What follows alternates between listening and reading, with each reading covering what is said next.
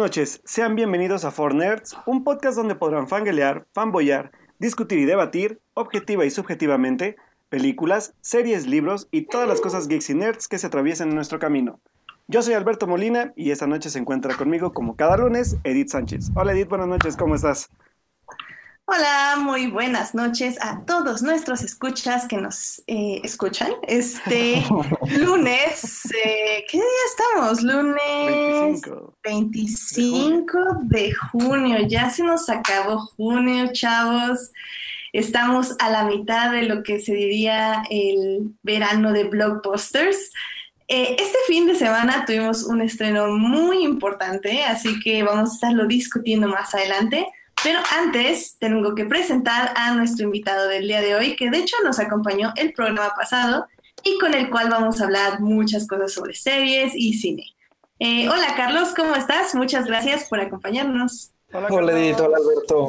Buenas noches, muchas gracias por invitarme de nuevo. Y hola a todos los que nos escuchan. Ya estamos aquí para, pues, para platicar sobre dinosaurios y punk y otras cositas de la semana. ¡Uh! Yeah, sí, sí, sí. Todo. Sí, la verdad es que ha sido una semana con muchas emociones, eh, muchos feels, muchas emociones y mucho de todo, y ya lo vamos a estar hablando alrededor del programa. Pero ¿por qué no? Primero nos vamos con nuestros momentos de la semana. Vámonos.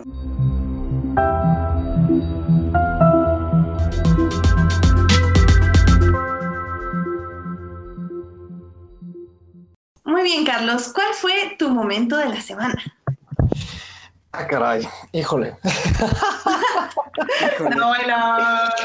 Es que, es que, es que hay como varios. y este, y bueno, uno de esos fue que este empecé, todavía, todavía no lo termino, todavía no lo termino, pero empecé el, eh, se estrenó el, el viernes eh, la segunda temporada de, de Luke Cage. Y empecé, y empecé el este el primer capítulo, llevo la mitad, llevo como, así como, como casi media hora. Me, está gustando, pero pues no puedo realmente decir nada. Eh, es, es como si no hubiera visto nada. Y este, pero, pero eh, al contrario de con, con, la segunda temporada de Jessica Jones y, este y The Punisher, decidí empezarlo de inmediato, ¿saben? Porque no sé, como que The Punisher me revivió la emoción por las series de, de Netflix de, de Marvel tras el mal sabor de boca que me dejó Iron Fist y The Defenders no me dejó tan mal sabor de boca, pero simplemente ver Iron Fist ahí sí me lo dejaba. Entonces, como que me daba un poco de. Sí, como que daba un poco de flojera eh, continuar, ¿no? O sea, lo iba a hacer de todas maneras, pero lo, lo seguía posponiendo y ahora sí decidí empezar de inmediato. Entonces, eso me emociona mucho, mucho, mucho, mucho. Y, y el otro momento de la semana este es muy ridículo, pero Alberto es testigo de cómo estaba, de mi estado mental ayer en la oh, tarde. Y es que em, en la plataforma de, de videojuegos este, de computadora Steam hay una rebaja ahorita, no me están pagando, pero hay una rebaja ahorita de como hasta el 80 o 90% en toda la biblioteca. Y este, y me encontré uno de mis juegos favoritos de la infancia que se llama Roller Coaster Tycoon. Que es construir parques de diversiones.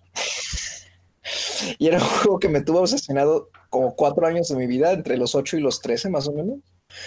Este lo, lo, tengo todavía en CD, pero tenía años que no lo jugaba y lo compré por 20 pesos en la versión de lujo con las expansiones y es una maravilla. Es pone a prueba tu imaginación, pone a prueba tu creatividad. No hay límites de plano y me hizo redescubrir esa, esa parte de mí como que creía muerta, ¿no? O sea, me, hizo recordar a mi niño interior de, 13 años que estaba emocionadísimo por construir su parque de, diversiones, pese a que no me gustan tanto en la vida real. Oh. Pero sí me, tiene muy, muy animado. Es, es algo que, que, que, me devolvió la fe esta semana en, en mi vida y en la humanidad. Y entonces, este, sí, si les interesan este tipo de videojuegos, así como había uno de zoológico antes y, así, se los recomiendo muchísimo. Se la van a pasar bomba. Tiene muchísimas opciones para personalizar todo y está muy barato. o sea, son 22 pesos. Y si no, este, pues échenle un ojo a la plataforma en general. Hay muchos juegos muy baratos todos y este, para todos los gustos. Entonces, ese, es, ese es mi momento de, más importante, creo yo. Wow, sí, no, pues pásame el enlace y lo publicamos en nuestra página para que todos vayan allá. Eso, eso se oye, se oye pérdida de tiempo interesante. Sí, me eterna. gusta, me gusta, me gusta, me gusta.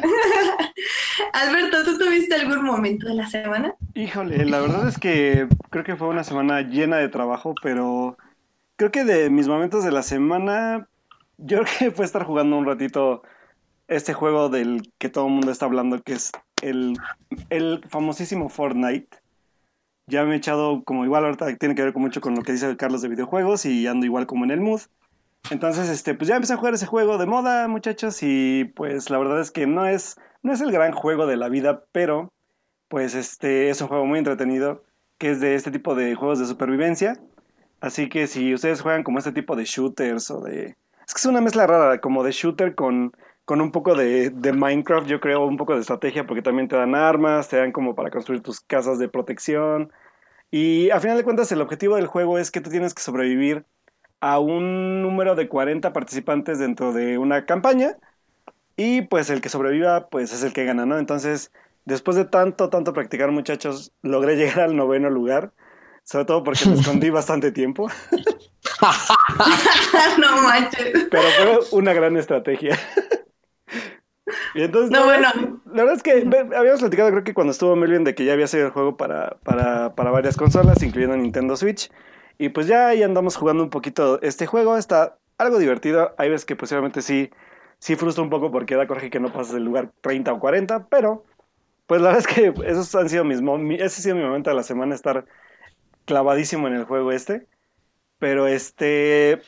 Pero la verdad es que si no lo han jugado. Lo, padre de este juego que me gusta mucho es que es un juego multiplataforma. No importa que tengas, si tienes Nintendo, si tienes computadora, si tienes este. Xbox o PlayStation, está casi para todas las plataformas disponibles. Y lo padre de esto es que puedes jugar literalmente el juego con varias personas sin importar qué tipo de consola tengan. Entonces, igual si este, tienen, no sé, un amigo de ustedes tiene computadora, ustedes tienen, no sé, Xbox, pueden jugar con ellos sin importar que, lo que tengan, o sea, incluso por la computadora. Entonces está chido, eso me gustó. Hace como un buen nivel plat- multiplataforma ahorita en este mundo donde todos ya jugamos en línea.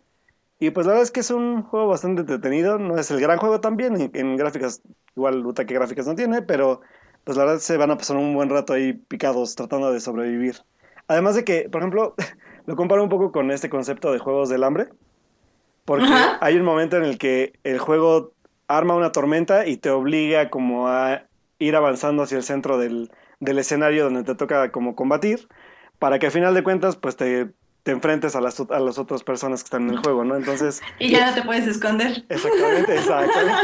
¿Cómo, cómo sobrevivió Alberto en la guerra escondido detrás de un arbusto? De hecho, de hecho, en The Hunger Games hay, hay una chava que se supone que gana justo por eso, porque Ah, sí, el, clima mata a todos y ella sobrevive porque se escondió. Sí, de hecho. Sí, no, Oye, pero, Ajá. Pero, o sea, pero entonces este combate, no sé por qué cuando yo vi el corto, o me estoy confundiendo, pero yo pensé que era como de, no sé, como de hacer desmadre como de cultura pop. Ah, lo- es que yo creo que Carlos lo pensó mucho porque los personajes son como un poco folclóricos. Ajá. Y aparte el, el, el tráiler del juego es como muy, ¿cómo decirlo? Como muy alegre o muy bizarro. Me recordó como, no sé, como a, a- como alguna una especie así como entre gran, el estilo como entre Grand Theft Auto Auto, y ese. Tricky y Tony Hawk. Pero la verdad es que fíjate que es más el avatar, porque los gráficos es, pues, es un, es literal un mundo un poco abierto, entre comillas. Tú saltas como de un camión que te, que te lleva a la islita donde vas a competir. Y Mm. este, pues al final de cuentas son 40 personas, pero cada uno tiene como diferente tipo de avatares. Tú no eliges el avatar, eso es lo único que creo que no me gusta del juego. Pero de ahí en fuera, pues este, la parte de las armas, la- las cosas que te dan. Por ejemplo, te- lo, lo de entrada que te dan es como un tipo de pico. Y con ese vas destruyendo como árboles, este, incluso acero también para que vayas recolectando acero, madera y demás para construir casas. Y ya como vas avanzando por, por casas ya construidas, puedes encontrar armas, este, vendajes, este, comida para como recuperarte de- un poco en el nivel de, de vida. Entonces está como bastante como interesante. Y igual, igual es, es simplemente es como un juego de campaña, o sea, no, no va a ir más allá, pero Igual obviamente va subiendo de nivel como los juegos de shooter, por ejemplo. Igual sí han jugado un poco, bueno, que yo es como de los pocos que he jugado, por ejemplo, Splatoon. Splatoon igual como vas pasando como de nivel, bueno, como de, como, como, bueno, más bien como vas jugando, vas subiendo de niveles. Y tienes chance de comprarte más armas, más este, no sé, más ropa, diferentes tipos de cosas para adaptar a tu, a tu personaje. Y es como el, es un, un tipo de, como modo de juego más familiar a ese tipo de juegos. Entonces, pues si pueden jugar, igual ahí ando yo jugándolo también. Si quieren pasar más adelante sus, sus usuarios y todo, pues estaría chido jugar. Pues se oye, se oye interesante. Mm, yo no prometo. Se oye de mucho, de mucho, como dijo Edith, de mucha pérdida de, o sea, estar horas, ¿no? sí, la verdad es que mira, ya pierdo el tiempo en demasiadas cosas. Y eso, eso, eso estoy hablando de series, películas, y ahorita tengo que buscar cuándo voy a leer mis libros, entonces digamos que eh, no tengo tanto tiempo disponible. Pero si ustedes sí, adelante, van chicos, a jugar videojuegos. Bueno, yo anoche, anoche yo dije que iba a jugar una hora y terminé jugando hasta la medianoche. Te digo, es que está, está cañón esas cosas de, ¿cómo se dice? De procrastinación recreativa. Pero no me Al, menos te, te desestresas, eso te lo puedo decir, te lo puedo asegurar totalmente. Ah, no, sí, no, yo no ah, digo que esté mal, nada más es eso. Es que, ah, como dice, cada quien elige su veneno. Ándale. Exactamente. Edith acaba de decir una buena frase para este tipo de cosas. Exacto. Y bueno. Y bueno, pues ahora tu momento de la semana, Edith, cuéntanos. Sí, muchas gracias. Pues mira, eh, yo también tuve como varias cosas esta semana, pero como siempre, eh, tal vez ustedes, querido público y Carlos, no lo saben, pero yo soy bien tramposa y meto mis momentos de la semana como en series y películas. Entonces, no. voy, a, dejarlos esos para el ratito. Pero ahorita yo les quiero mencionar eh, y algo que va a ser muy relevante para esta semana, que bueno, yo tengo varios podcasts favoritos incluyendo este obviamente, pero bueno, uno donde no tengo que escuchar mi voz es este uno llamado Reply All, que creo que tal vez ya lo había mencionado o si me siguen, obviamente ya lo han visto como, como muchos posts de este podcast. Es un podcast de la compañía que se llama Gimlet Media, que en general me gustan mucho todos los podcasts que hacen, pero definitivamente mi favorito de Gimlet es Reply All. Eh, eh, me he estado poniendo al día porque me atrasé mucho el año pasado con todos sus podcasts y ahorita he estado viendo todo lo que han publicado, pues no solo este año, sino desde el año pasado. Y apenas pude escuchar el que publicaron el 15 de diciembre del año pasado, del 2017. El episodio es el 112, se llama The Prophet. Y la verdad es que está muy interesante porque no sé si ustedes chicos recuerdan a Andrea Noel, que es la chica que es, eh, no estoy segura si es mexicana, pero bueno, vive en México y Estados Unidos. Y ella fue una chica que atacaron en la Condesa, que un monito le bajó, le subió la falda y le bajó la ropa interior. Y que ella tuvo que buscar en las cámaras de seguridad, estuvieron buscando sí me acuerdo de fue, fue todo un asunto que sí se hizo como muy viral en, en la, pues sí, ahora sí que en la televisión, hasta Televisa estuvo casi casi este, investigando y, etc. Entonces, eh, Reply All va a la busca y la entrevista, eh, creo que esto pasó como hace dos años, entonces la entrevista un año después de, del, del, ataque y, es, y cuenta una de las historias más interesantes que he escuchado. Entonces, um, Básicamente, para no decirles así todo el podcast, eh, hacen una investigación acerca de las personas que atacaban a Andrea, porque obviamente ella denuncia esto y se vuelve una persona pública, pero ella dice, yo nunca pensé que me hiciera tan pública, eh, porque aparte recibía muchas amenazas de muerte, muchos insultos, pues ya saben, lo de siempre, trolls de internet, gente horrible. Y pues ella se sentía tan insegura que se tuvo que ir del país, así, porque ya, o sea, ya hasta sentía que, bueno, no sentía, sabía que ya la seguían a su casa y que ya estaban así viéndola, o sea, literalmente desde ventanas la estaban vigilando. Y ella se pone a averiguar quiénes son estas personas que la están vigilando y por qué la están vigilando. Y lo que descubre es algo muy interesante que no solo es sobre cómo violencia hacia las mujeres y eso, eso como que queda un poco de lado porque descubre toda una complicidad política en lo que se refiere a la manipulación de información en el Internet. Y este podcast es muy relevante en este momento porque, como ustedes saben y como muchos queremos olvidarlo, pero pues no vamos a poder, este domingo vamos a votar por presidente y diputados y muchas cosas más este, en nuestras respectivas casillas, estados.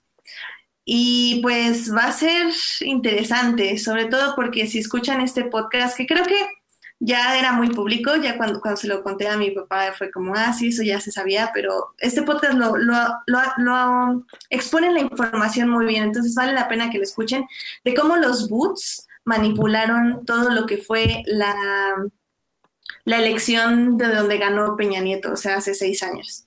Entonces, básicamente de eso habla el podcast. Es una investigación muy interesante. Óiganla porque no, no quiero decir que, un, que vayan a votar por quien van a votar porque un boot se los dijo, pero tal vez sí.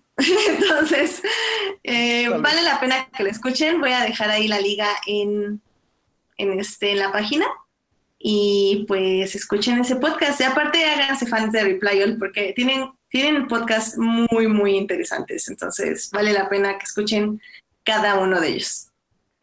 Pues eh, pero O sea, la verdad es que creo que suena como... O sea, es que es triste que ese tipo de casos sigan siendo como cuestión de investigación y, y que...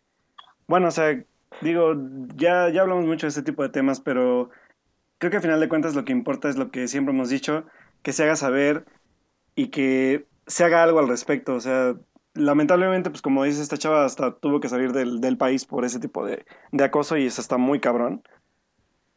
Pero bueno, o sea, creo que podemos checar un poco también en la investigación lo que dice Edith, pero sí me interesa bastante saber también hacia dónde llegó ese caso, ¿no? Entonces, pues ahí lo va a dejar Edith en el, en el, en el, en el podcast cuando salga el miércoles pero pues a final de cuentas seguir haciendo conciencia sobre este tipo de temas y pues, ¿qué más se puede decir? Sí, y como dice, bueno, Alberto Morán dice que fue un pseudo famoso que tiene como cápsulas en, en internet, pues no, resulta que no era él y ahí lo dicen, cómo ella llega a la, a la conclusión por qué no fue él y todo lo que pasó y cómo, porque no fue él y mucha gente decía que era él, le quitó mucha credibilidad a ella, o sea, lo cual es como muy extraño, pero ya saben, ah, sociedad sexista, pero bueno.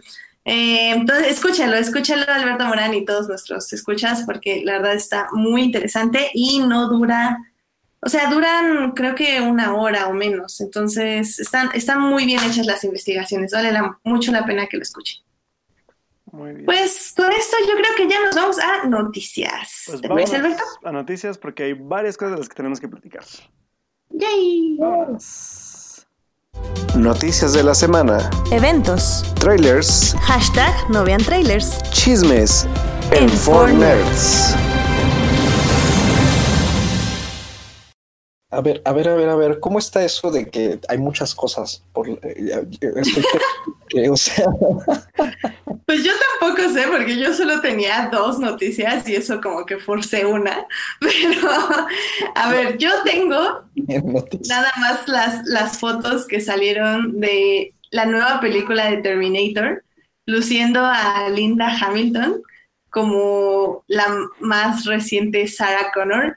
Y la verdad es que se ve increíble. Tengo muchas ganas de ver esa película, nada más por ver a esa actriz retomar un papel icónico. Pero, neta, ¿cómo pasó el tiempo por Linda Hamilton? Eh? O sea, yo, yo, yo no la había visto desde hace mucho.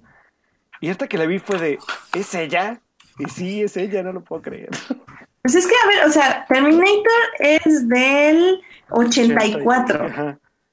O sea, son ya 28 años. Oye, pero eh, es que al final, ¿sabes con qué imagen me quedé de ella? Con la de Pico de Dante. Ufa, esa película me traumó, entonces no me acuerdo. Yo me quedé con esa imagen de ella y ahorita que la volví a ver fue así como de ¿qué? ¿Es ella? Pero, o sea, No, sí, está- la verdad es que eh, está muy chida, muy chida las imágenes.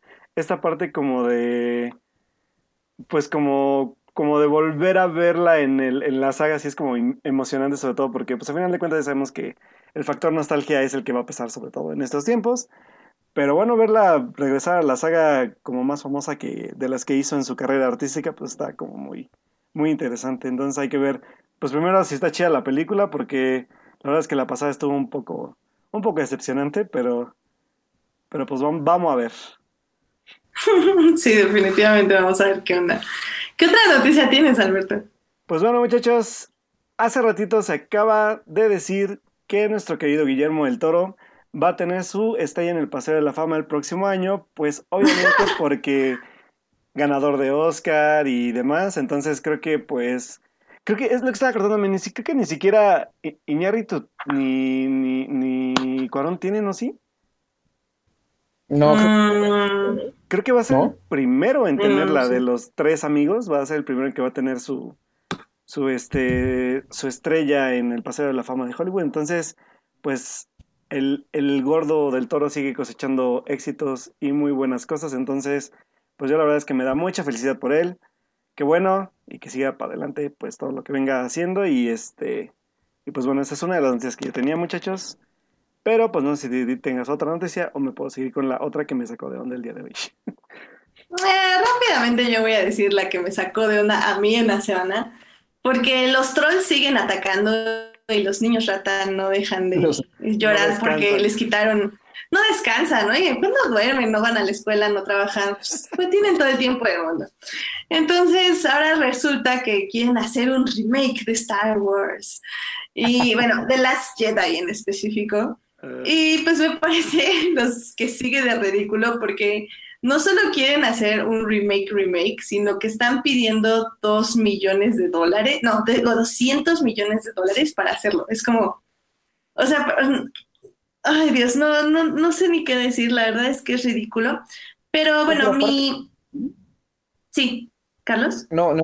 Dicen que tienen parte del dinero con una productora o algo así, ¿no? Que van a juntar productoras.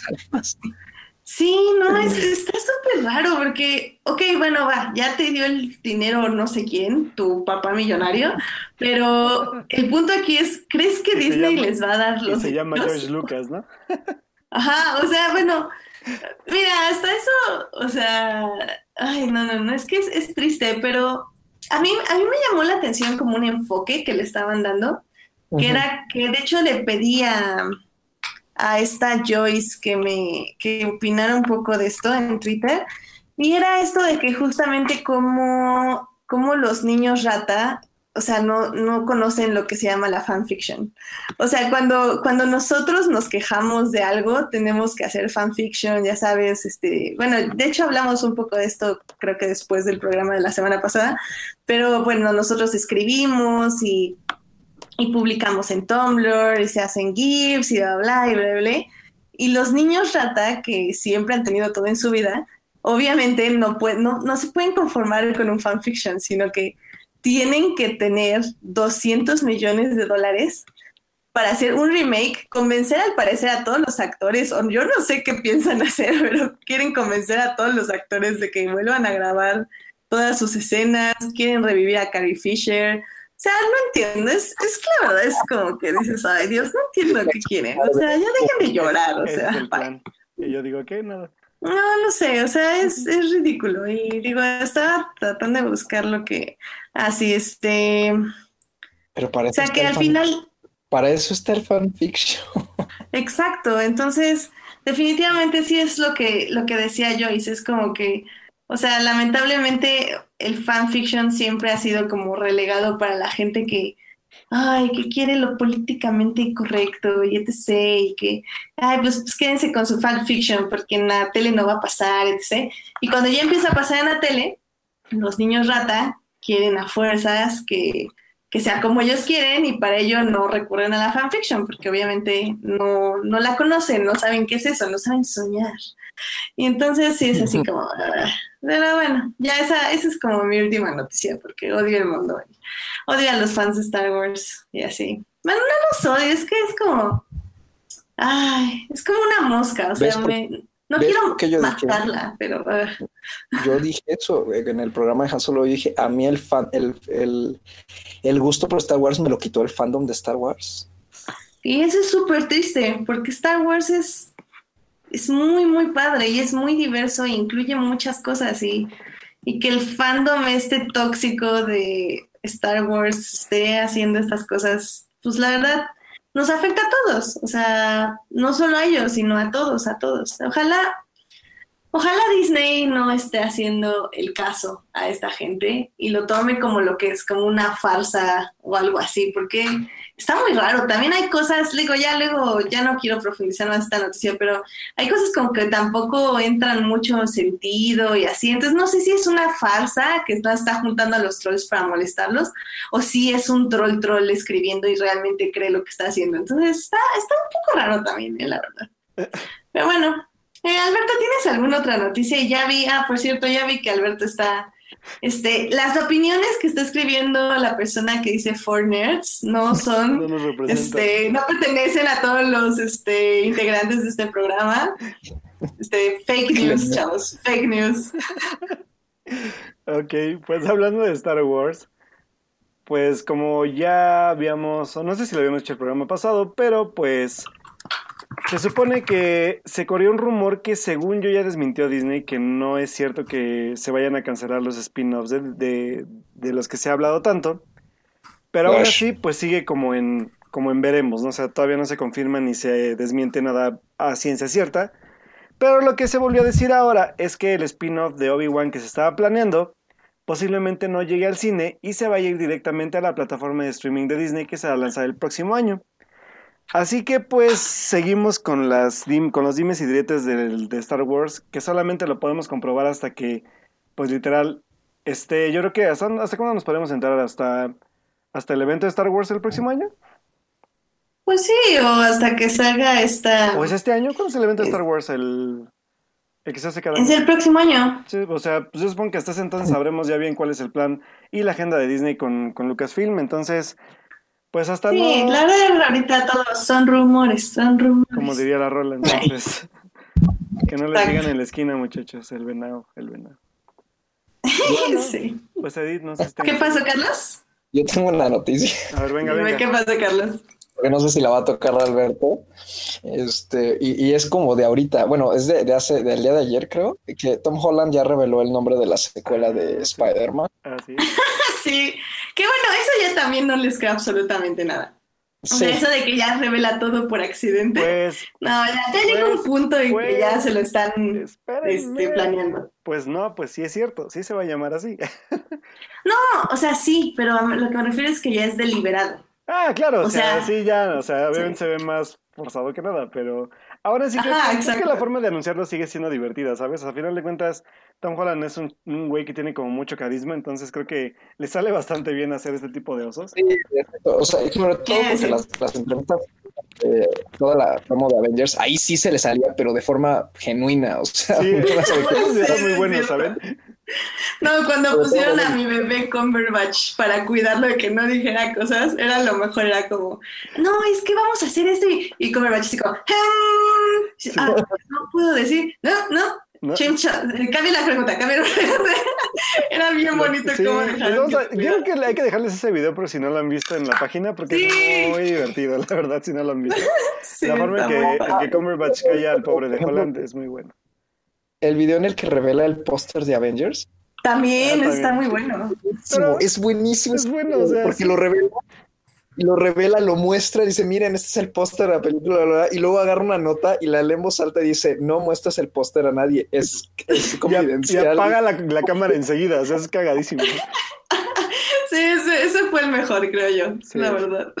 Pero, pero bueno, volviendo a la noticia, sí, la película se va a llamar Spider-Man Fa- Far From Home. Se estrena el 5 de julio del 2019 y Yeah. ya acaban de confirmar que Jake Gyllenhaal le entra al MCU y como misterio el villano de esta secuela, que también es la primera película después de, de Avengers 4, ¿no? Entonces es como la, la que inaugura esta nueva próxima fase de, Doctor Misterio era el que tenía como una bola de Sí. en la cabeza. sí, como una esfera de cristal, una bola de cristal. Ah, mira, no estoy tan perdida. Ay, pues sí, pues ya con eso obviamente confirmamos, como todos lo sabíamos, que Spider-Man no se va a morir. Que va a ser Tony ¿Quién Stark. sabe? ¿Quién sabe? Ay, obvio no. Porque hay algo que me llama la atención porque Kevin Feige ya dijo, ya dio como la pequeña sinopsis de la película y dice que va a tratar sobre un viaje de Peter Parker con sus amigos de verano. Posiblemente, Ah, sí que es en vacaciones. posiblemente, posiblemente. Me puedo, puede, puede, puede, no sé si yo alucine, pero puede que sea previo a la a- previo a Avengers a este a Infinity War, porque si recordamos, la película inicia con Peter regresando de un viaje, entonces aguas Ay, no, sería, sería, mira, ya lo habíamos discutido, o sea, Marvel, lo padre de Marvel es que le puedes, puedes ver cualquier película en cualquier punto y no afecta que no veas la anterior. Entonces, si hicieran eso, sí afectaría un poco. Bueno, no, tal vez no. No, no tanto, Pues la quién- verdad. Pero sí estaría como raro que fuera, o sea, que saquen eso, que no es antes de Avengers 4, sino es antes de Avengers 3. O sea, es como muchas antes. Sí, sí estaría raro. Pero ¿cuándo se sa- ¿cuándo sale Infinity War 2 que no se llama Infinity War 2? El may- eh, en mayo. Entonces es primero Spider-Man y luego esta. No, no, no, no. Es, es primero Avengers 4 y luego Y luego Spider-Man. esta. Ah, ok, no, pues sí, entonces. Ah, entonces sí podrían hacer Spider-Man en el orden cronológico, tranquilamente. Pues posiblemente. Sí, dice Alberto Morán que dice eh, que sí están sujetas a la línea temporal. Ah. Ah, que por cierto, este Iván Meléndez nos dice que por qué hacer filtraciones y no la noticia en forma. Pues es eso, es justamente porque lo haces más viral, es más divertido y aparte le añades más carisma a tus actores, lo cual garantiza que más gente vaya a ver la película, porque les cae bien el actor, no tanto porque les gusta la La película. Pues la verdad, ma- matas muchísimos pájaros de un tiro. Digo, y la gente va a ver Thor no, no necesariamente porque Thor sea muy divertido, ¿verdad? Pues eso dicen, eso dicen. sí, ya, ya me han dicho, de hecho. Ya me han dicho. Por Polar, o sea, Ay, O sea, bueno, ¿por pues qué- yo, por- porque, eh, eh, porque ahorita rápido recordándome de, de- ¿se acuerdan qué hicieron con Thor cuando no salió en Civil War? sí hicieron algo con... Todo- esos como sketches que hicieron con, con uno de los sí, esos sí, que sí. late night show, que son muy igual muy cagados. Ajá, sí, esa es una de las estrategias como interesantes que, que viene haciendo Marvel, ¿no? Entonces, pues a mí me late, está chido. Obviamente igual las películas ya después no son tan buenas, pero pues la campaña por lo menos de mercadotecnia está chida. Sí. Eh, y es diferente, y está bien. Sí. Aparte, ¿cuándo ves a DC haciendo eso? Serían como videos depresivos a medianoche. Please. Y así. Y Entonces, pues no. Be back. Que por cierto, hablando de regresos, en la sección de hashtag no vean trailers, salió el nuevo trailer, bueno, más bien el teaser y el póster de Creed. Creed 2. Dos. ¡Wow! Sí. ¡Yeah! ¡No es que eso- trailers! Eso, sí me emociona. Yo, yo la verdad es que yo, yo tuve que subirlo para mi trabajo, pero no lo vi. Gracias a Dios, así que no sé qué pasó, solo vi el póster. Alberto no vio un trailer. No lo vi, la verdad. Entonces, Bien. creo que sí me voy a quedar. Yeah. Porque sí le tengo muchas ganas a la película. Me gustó muchísimo la, la, la anterior. De hecho, fue de mis películas favoritas. Creo que fue de. ¿Cuándo fue? ¿Hace tres años? Sí, sí, sí, yo también. Entonces, yo no me acuerdo ahorita, te chico. Me encantó mucho la película. La puse en mi top 10. Creo que fue el número 9. Entonces, Yeah. pues. A esperarla porque yo sí, la verdad, tengo muchas ganas de ver esa película. Es del 2015, tres años. Oye, Ah, qué sí, rápido. Qué rápido, sí. Dios, algo vieja, todos. Sí, Ah. sí. Y si no han visto Creed, neta, búsquenla. No- creo que no está todavía en streaming. Si no me falla la memoria, creo que no. Estaba en Netflix y la quitaron hace unos meses. Ah, Sí, lo sé. A ver si no, a ver si la ponen ahora que va Ahora que a está en la otra. ajá, Ojalá, porque Sí, la verdad es que si no la vieron, es un peliculón, señores. O sea, wow. Tiene, tiene una de las mejores secuen- planos secuencias que he visto así de, De pelea. eh, además, de está- pelea. Está sí, increíble. está Increíble. sí. ¿Tú sí viste Creed, Carlos? Um, sí, no soy fan. Sí, ya, ya, en el chat Carlos. está, está poniendo que la odia y que nos odia y todo. Ah, sí, ya vi, ya, ya vi. Carlos. Está bien, Carlos. Ay, Carlos, Carlos. Está Me bien. acabas de desinvitar para A ver. otro programa. Baneando a Carlos. en. ¿Mande? que no soy fan de las películas de boxeo, de las películas de boxeo y de, de peleadores. ¿Cómo crees? Me cuesta mucho conectar. Ajá. Entonces, no, no es O un sea- deporte que me guste. O sea, ¿no, ¿no viste, cómo se llama? Million Dollar Baby, ¿no viste, pues obviamente Rocky, no, sí Obviamente. The, The Wrestler? visto, pero no, no me encantan. Uy, The, Re- The Wrestler es como súper importante para la trilogía de Aronofsky. Oh, sí. Sí. De la No, o sea, trilogía no, de y- Aronofsky que sí me gusta.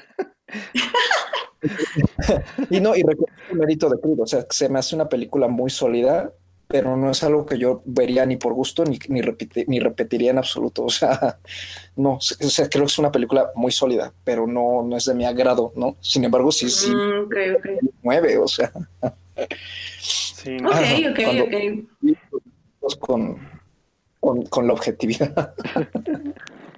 Está bien, puedo, puedo respetar eso, puedo respetar eso. Eh, pues bueno, Alberto, ya cerramos con alguna noticia. Sí, pues yo nada más quería cerrar con la última noticia que fue la que me tiene como en shock el día de hoy, porque pues la Academia de Cine de Estados Unidos o la academia que entrega los Óscares, pues anunció el día de hoy como una lista de los nuevos actores o bueno participantes que van a entrar como a su pues literal a, pues, a la academia para que ellos puedan votar para la próxima premiación de los Óscares. Y pues, por ejemplo, por el lado de, de actores de Estados Unidos, pues sí tenemos nombres como. Creo que va a estar esta niña, la de Beast of the Southern Wild, que se llama. Es que no sé pronunciarla, pero es. Voy a intentarlo. Cuevan Shane Wallis. Está este también por ahí. Eh, pues ya actores como Carlos Bardem. Va a estar este Ricardo Darín. Está Mía Maestro. Eh, por ahí también está, creo que hasta Jaime Camil. Pero bueno, ahora quiero entrar a un poco, un poco a ese tipo, sí. Sí, es que voy a entrar a ese tipo de temáticas porque como fue saliendo la lista de sobre todo porque hay mucho, mucho, muchos actores latinos y, y este y de habla hispana. Pues por ahí también están actores de México, como es este Blanca Guerra. Está. mm, ay, esta señora se me fue su nombre. La de. ah, ah, bueno, otra, otra digo. Este, también está Juan Carlos Rulfo. Está. mm, mm, bueno, ya mencioné a Jaime Camil también. Y también uno de los que están dentro de la lista, pues es nada más ni nada menos que nuestro gran representante, director, comediante y actor mexicano, Eugenio Derbez, muchachos. No manches. Y no es broma, Sí, porque sí. lo tuve que googlear para ver que no me estaban timando en Twitter. Y lamentablemente no. Bueno, yo solo puedo dejar la pregunta al aire de cuáles son los, ¿cómo decirlo? Como los requisitos para poder entrar a este tipo de academias. Pero bueno, digo, el Oscar solito se pone la pistola en la boca, así que pues, bueno, ya, O sea, ya no los Óscares no van a mejorar en ningún tiempo Sí, cercano, o sea, no, por un, tiempo cercano, la verdad es que no. Entonces, pues, esa es mi noticia triste del día. Así que, pues, si quieren buscar, está ahí la lista, la lista completa en internet de más actores que están dentro, tanto mexicanos y hispanohablantes, también como este, actores de, de Estados Unidos y de, otro- de otros países. Entonces, Pero, pero, ajá. pero también hay este, también hay, hay, hay nombramientos buenos como de más, más del lado de, de los cineastas que de los actores, como Eduardo González, Tatiana Hueso, ¿no? Que, que Ah, Tatiana Ah, sí, Hueso, también. ¿la éxito Ah, órale. Documentales el año pasado y este, y también este Everardo González, el, el, el director de Sueño en otro idioma, también fue elegido. Entonces, se compensa bastante los pequeños fallos de Pero la creo que son más fallos que aciertos, amigo. Entonces, sí es como, como cuestionable, ¿sabes? Bueno, eso sí, sí te entiendo. Pero bueno. Pero mira, Alberto Morán tiene un punto en el chat que dice que eh, la falta de talento no inhibe su poder de representación de la comunidad latina. ay, no. O sea, no lo, no lo siento tan así, pero, o sea, al final del día, sí ha hecho películas que millones de personas han visto. O sea, ya independientemente de que sea un buen aporte a la humanidad o no, este, ha llegado, ¿sabes? Y que ese mensaje que ha llegado sea útil y positivo, ya esa es otra cosa que tendremos que analizar después. Pues, Pero ha llegado y, y pues Y, y mira, ya aparte, Alberto, o sea, eh, eh, digo, sabemos que las películas, por, por, nuestra experiencia en las carteleras de, de pues aquí, pues sí, arrasan, ¿no? Pero pues, también arrasan con la comunidad hispana en Estados Unidos, ¿no? Y por la situación que está ahorita, eh, podría, digo, no hay que mezclar política con arte, pero, pero pues bien puede ser una, una, una motivación bastante política la, la, de estos, estos nombramientos en específico, ¿no? Pues Entonces... eso sí. Entiende. De hecho, no me sorprende que esté. Pues bueno, yo nada más omito ahí mis comentarios. Sí, por la parte política lo puedo comprender, pero a final de cuentas estamos hablando también de que pues es una academia que requiere como tener también un tipo de perfil, o sea, no es por sonar mamón, pero también el perfil cinematográfico del que hablamos, pues también representa mucho un poco también lo que es, a final de cuentas, tu academia, ¿no? Pero bueno, ya, eso es un tema aparte. Bueno, pues vámonos a series rápido. ¿Qué te parece, Alberto? Vámonos. Series. Televisión. Streaming. En. For Nerds. Semana yo nada más rápidamente les quería hablar de dos series que vi este fin de semana. Eh, la, la, semana pasada creo que ya lo habíamos tocado un poco con Joyce, que era el estreno de la segunda temporada de Queer Eye. Básicamente ya la terminé, solo me queda el último episodio. Y tengo que decir que al menos eh, no la sentí tan poderosa como la temporada pasada. Creo que la temporada pasada tenían más mensajes subliminales, entre comillas, este, que ofrecer a, como a la gente, como este, esta pelea contra el racismo, esta pelea contra la homofobia y etc. Pero tuvieron como como varios episodios bastante bonitos. El, el primero, primero los va a dejar así en llanto todo el mugre episodio porque es muy bonito. Es acerca de una señora y su comunidad religiosa. Eh, todo, todos los episodios suceden en Georgia, entonces es en Georgia. Em, hay otro sobre una pareja, sobre un chico que, bueno, sí, un chico, señor, que quiere proponerse eh, le proponerle matrimonio a su novia y obviamente como está lleno de masculinidad tóxica no sabe cómo, pero los chicos de Queer le ayudan y le, ayudan a ver sus sentimientos y por qué ama a su novia y así, al final está hermoso. Y también hay un episodio que creo que es muy, muy em, importante porque es este, un episodio sobre una, este, una persona transgénero eh, donde básicamente ellos le ayudan como a afinar su, transformación después de que se hace una operación de pecho. Entonces, no solo explican eh, por qué es necesaria este tipo de operaciones para las personas transgénero, sino cómo ellos se sienten en su cuerpo. Y es un episodio que si bien no te llega como a las lágrimas, es muy importante porque le explica, ellos mismos se ponen como en el punto de sí somos gays, sí somos parte de esta comunidad y respetamos a la gente transgénero, pero yo no lo puedo entender, o sea, yo no los puedo entender porque yo no soy transgénero. Entonces voy a sentarme aquí y voy a escuchar lo que esta otra persona tenga que decir acerca de esa experiencia. Está muy, muy bonito el episodio, creo que es muy informativo en ese aspecto y nos hace abrirnos más a las personas que que son diferentes y que no nacieron en el cuerpo que les correspondía y que están buscando encontrar esa identidad. Está, está muy, muy bonito ese episodio. Vean Queer Eye, o sea, si no es, si es nada más por los consejos de cómo, eh, bueno, no adornar, sino eh, decorar su casa, de cómo comer bien, de cómo peinarse, cómo vestirse, eh, si no es por eso, es porque neta los chicos de Queer Eye eh, les enseñan a amarse a sí mismos y a respetarse. O sea, fue así como, ay, es, son muy, muy bonitos. Neta, que yo no puedo con Queer Eye, estoy así como, no tengo suficientes cosas en Tumblr de Queer Eye y son hermosos todos y sigo buscando videos en YouTube de ellos y los sigo compartiendo en mi Twitter porque neta, los amo, los amo, los amo.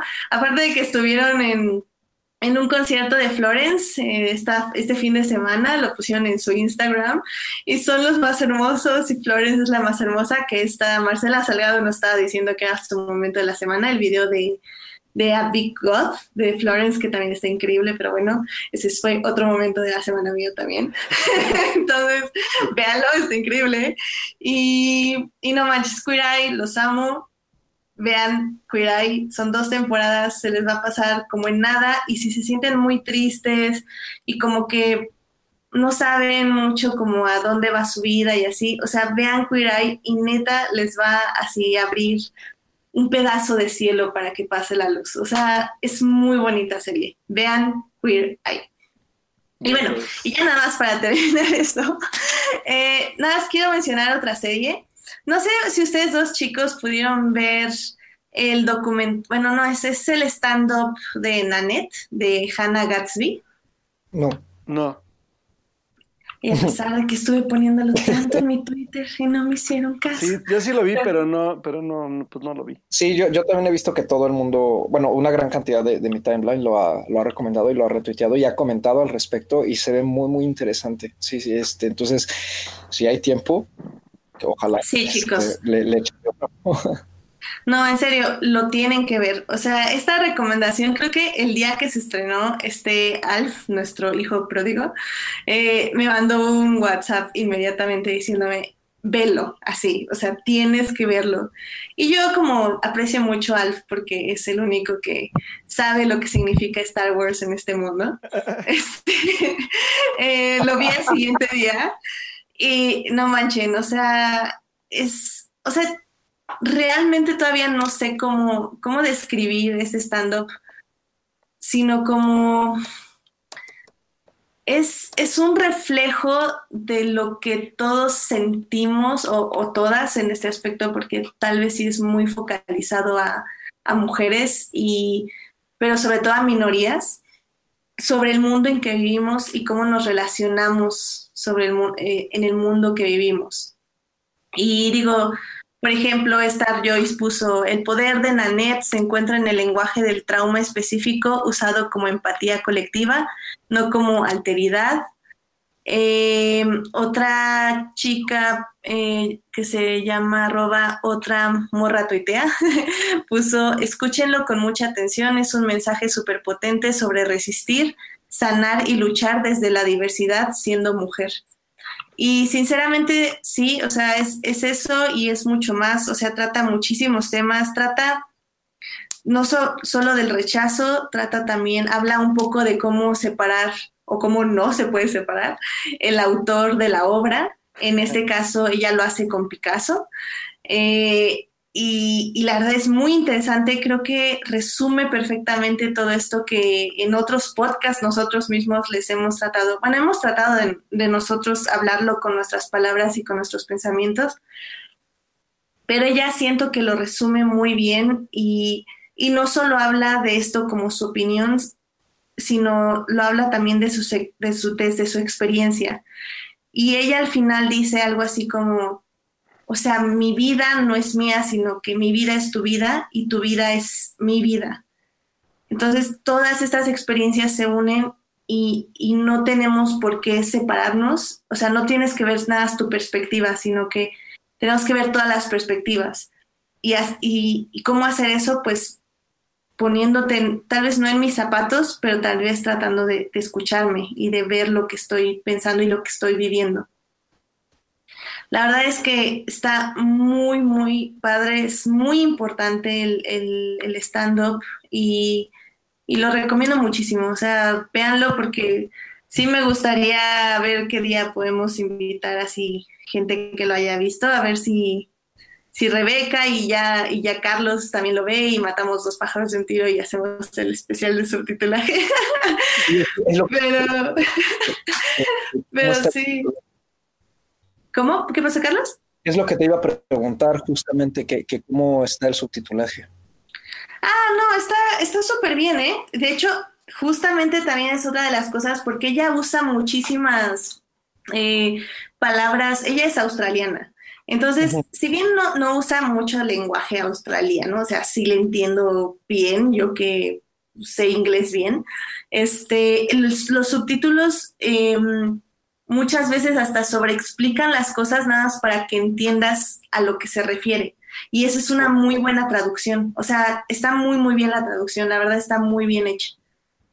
No, no, te lo pregunto hasta tanto por interés personal, ¿no? O sea, de, como aparte, porque te lo voy a estar recomendando y eso. No me gusta recomendar luego stand-up stand comedy porque este porque es, es, muy difícil subtitularlo bien, ¿no? Y entonces, de, de, vez en cuando, cuando lo he llegado a hacer uno que otro, sí me, de repente me salen, ay, es que tiene muchas cosas que no le entendí, ¿no? O sea, como que el humor no. y, y, luego me doy cuenta que es por eso, justamente, ¿no? Entonces, este, no, está, está muy bien, está muy bien. De hecho, hay una parte que habla del color azul y de las contradicciones del color azul. Y justo pues usa mucho lenguaje inglés, que es, por ejemplo, habla, ella dice, eh, hablamos de cuando estamos deprimidos, decimos pues I am blue. Y cuando hablo de, no sé, de, de planos, bueno, de, de, que hay un orden, hablo de blueprints.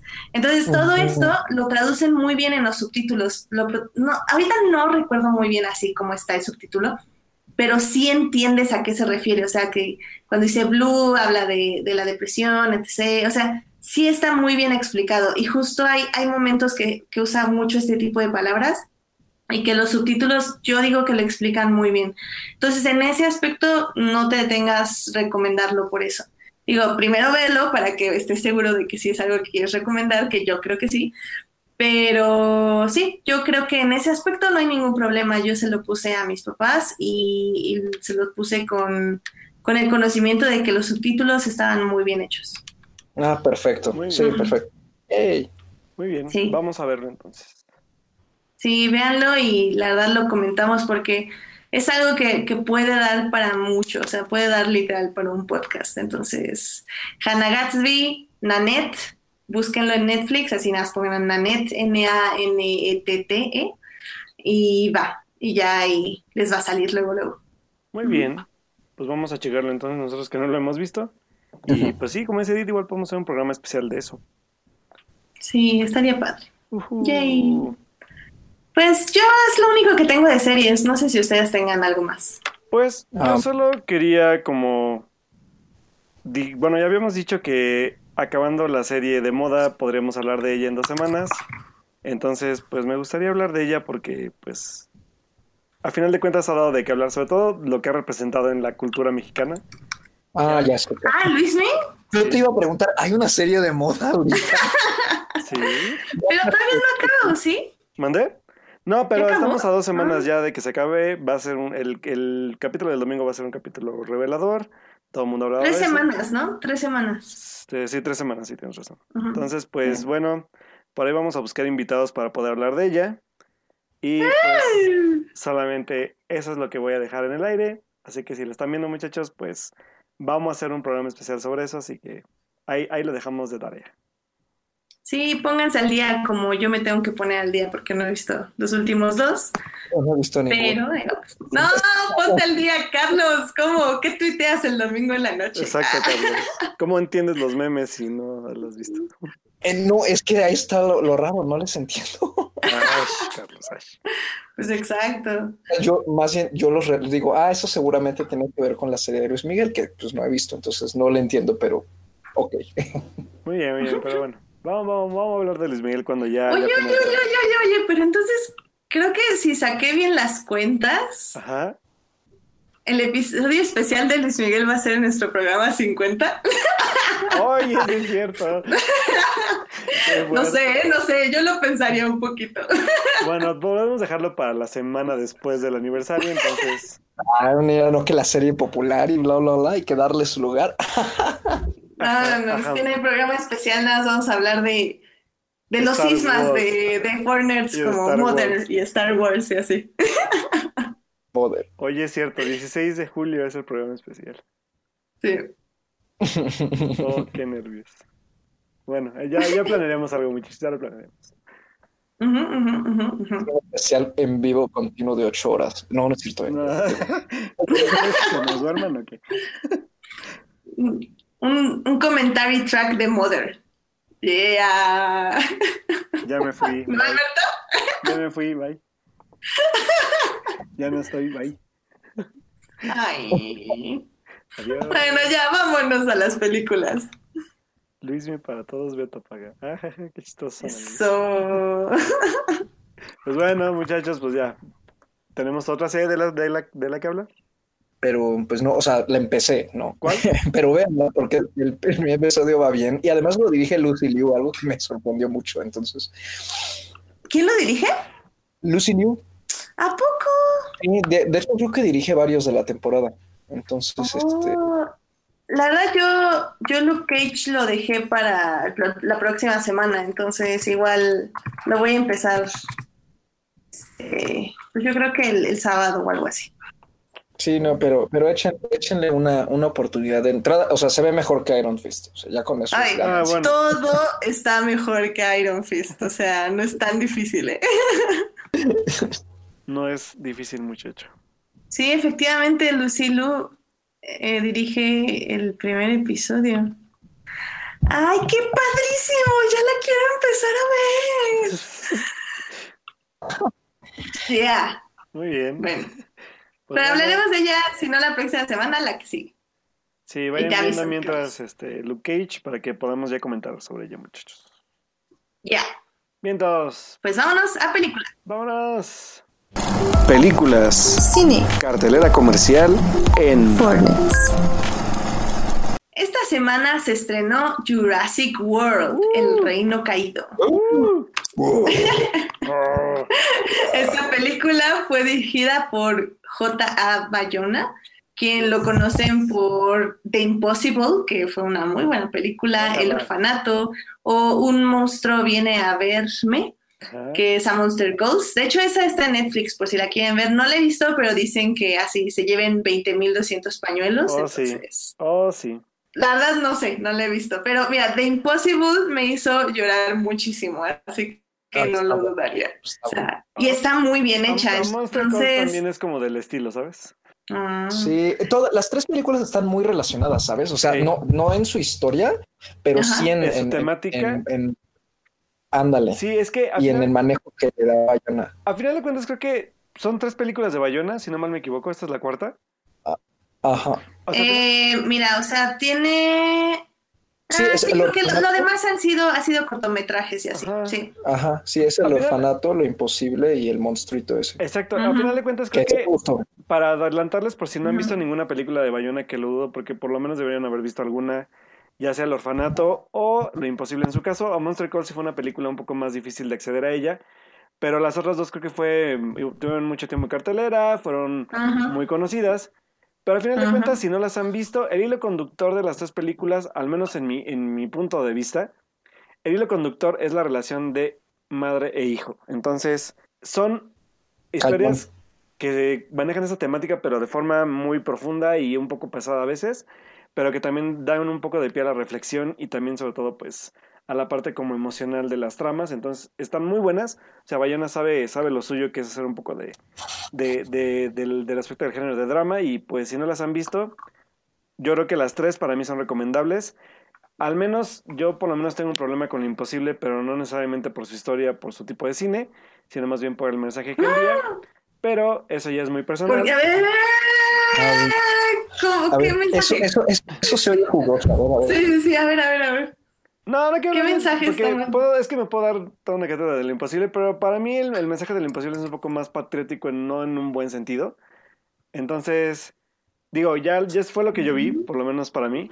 Ya los, los demás, pues ya me dirán si lo vieron o no, pero creo que es una película muy pro gringa, a mi parecer, o a mi gusto. Sobre todo, el- gringa, pero sobre todo en ¿En qué, en qué aspecto? ¿En qué ¿En el aspecto? final? En, pues en el manejo de todo, de, de los personajes, o sea, de... O sea, a pesar de que sufren, todos sufren, pero nunca sufren del todo porque a final de cuentas ellos son los gringos y van a salir victoriosos del, del problema. pero Que a final de cuentas ese es el Alberto, o sea, final. Pero fue basada en una historia real. o sea, si O no, sea, sí, enti- sí entiendo hacia dónde, hacia dónde va Alberto con eso. Ok. Me atrevería a decir que es más como a lo mejor una decisión, o sea, es como una implicación del casting, Tal vez. Sí, O un sea, Sí, sí, sí, de- de un casting, de un casting que, que es en lengua inglesa, porque la historia sí está basada en una vivencia real. El, el- el guionista Sergio G. Sánchez Ajá. este, se inspiró, bueno, él ha trabajado de, guionista con Bayona dos veces, en El Orfanato y, este, y, en, y en The Impossible. Y justamente la historia de lo imposible le ocurrió a una familia de cinco, o sea, mamá, papá y tres hijos, este, españoles, en Tailandia. Y una de las por las que Bayona decidió, digo, aparte que consiguió el financiamiento más internacional y, también este, la coprodujo, ahorita no me acuerdo quién, pero es una, una de esas grandes, ¿no? Warner o Columbia, alguna de esas, o Universal. Este, eh, la idea de, usar el casting en inglés era que, digamos, como que se viera un poco más internacional la película, ¿no? O sea, como más, este... la gente. Más. Tienes a Iwan McGregor, o sea, van a verla porque Iwan McGregor. Naomi Watts, Tom Holland. Tom Holland de sus Tom Holland bebé. un pseudo whitewashing de la película? De hecho, sí, de hecho, sí. Sí, sí. eso es lo que no me gusta de la película, porque el, el drama me parece muy correcto, pero llego al final y yo neta al final yo me quería salir porque no podía soportar la idea, ¿saben? Pero tal vez si me lo hubieran contado de otro tipo de, como tal vez la versión que era la, entre comillas, oficial, pues tal vez lo hubiera comprendido un poco más. Pero este tipo como de de a final de cuentas, yo sé que ellos son norteamericanos, gringuitos, entre comillas, y a final de cuentas, a pesar de que, porque aparte de todo, ellos son como el personaje de, y yo salvé a la señora, y yo salvé a no sé quién. Incluso me acuerdo que hay una escena donde sale Tom Holland y Naomi Watts que están rescatando, creo que a una señora con su hija, y que fue así como, ah, les voy a ayudar, mamá. Y así de... Sí, sí, sí, es como, sí, sí te entiendo, como, como que hay una especie de ay, no sé, como de pureza de alma demasiado inverosímil para ser real. Ajá, sí, algo así. Ese es el gran problema con la película. No, y, creo que lo entiendo y, y, mi feminazi interior diría que está muy de acuerdo que el whitewashing este, está horrible, pero no estoy de acuerdo. En general, a mí no me molestó, no sé si fue porque era una época menos radical de mi vida. pero, pero, pero es que la pureza de los personajes no me molestaba porque la situación en la que vivían me parecía que valía la pena tener tanta pureza. O sea, entre tanto desastre, entre tanta desesperanza, creo que, que un alma pura era lo que necesitabas para vencer la situación. es una circunstancia extrema. Sí, es que al final de cuentas, también yo creo que tuve, tuve dos problemas, tanto eso como las situaciones como en las que se encuentran al final de cuentas. O sea, siento que, que algunas partes se me hicieron un poco forzadas. Lo que para mí lo salva creo que sí es las actuaciones, o sea, creo que Creo que para mí, sobre todo, Naomi Watts a lo mejor no merecía, no merecía la nominación a los que en esa vez, pero sí es un buen papel. Creo que es un gran papel pero aún así tengo conflicto. Es lo que les digo, o sea, no, ese sí, sí creo que considero que es más personal, pero no, por eso no les digo no la vean, o sea, sí véanla porque es una película que en la parte de drama lo construye muy bien. Y como dices tú, tiene que ver un poco también con la parte de esta como humanidad cuando te enfrentas a este tipo de situaciones tan cabronas. Porque al final de cuentas, pues, solamente la gente la que lo vivió sabe cómo se vive ese tipo de cosas. Pero sí creo que hay como un tipo de manejo ahí entre partes como raciales y este tipo de cosas que a lo mejor no me gustan, sobre todo al final, porque al final lo recuerdo súper bien, lo tengo súper fresco, que es como de, como ellos son norteamericanos, logran subirse al helicóptero de rescate o al avión, no me acuerdo qué era, y logran ver todo desde arriba como de, bueno, pues sí, pobrecitos, pero pues ya nos salvamos y la sufrimos y qué tristeza, pero pues ya nos vamos. Ajá, y a mí, y llegan de hecho a atenderla específicamente doctores de, de Estados Unidos, ¿no? O que eran de, de, Hong Kong, algo así, porque ellos estaban como en, en Japón o algo así. En Tailandia. En Tailandia. Sí, sí. No, no, no, pero, pero él estaba trabajando, el, el Iwan McGregor estaba trabajando en Japón, aunque eran ah, americanos. Sí. Ajá, ajá, exacto, una empresa japonesa. No sé, o sea, no. No, no aparte, pues, ¿sabes? Ajá. Creo que, que a lo mejor también te, te sí es esta sensación como de que eh, es como medio preachy, ¿no? La película, como de, en este tipo, como, que te pone muy en your face, ¿no? Así como en tu cara de que en, estas situaciones de desastre, pues tienes que actuar de esa manera, ¿no? Es como que te pone a los personajes como un, un, modelo a seguir de cierta manera en cuanto a valores éticos y de...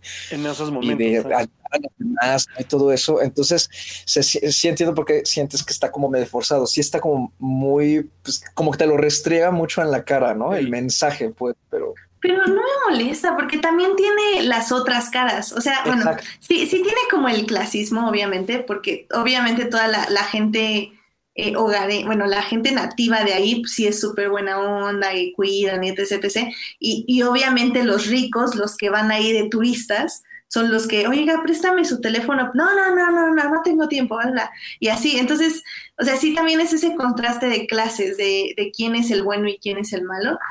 Pero, como digo, para ese tipo de películas, a mí me parece que sí es necesario que haya negro y blanco. Y bueno, independientemente de eso, nada más tengo que decir que si no la quieren ver por eso, tienen que al menos verla por la secuencia del tsunami. O ah, sea, sí, es una buenísima, sí. Eh, técnicamente, o sea, crearon una tina gigante, o sea, de quién sabe cuántos kilómetros, nada más para hacer esa escena y se ve espectacular. O sea, es una de las mejores escenas de desastre que pueden ver. O sea, creo que vimos esa escena y como un par de meses salió la película de Clint Eastwood, que también era el tsunami justamente de ahí de Tailandia. No manches, o sea, el de Clint Eastwood fue una basura. o sea, se veía, se veía súper chafa lo que le seguía.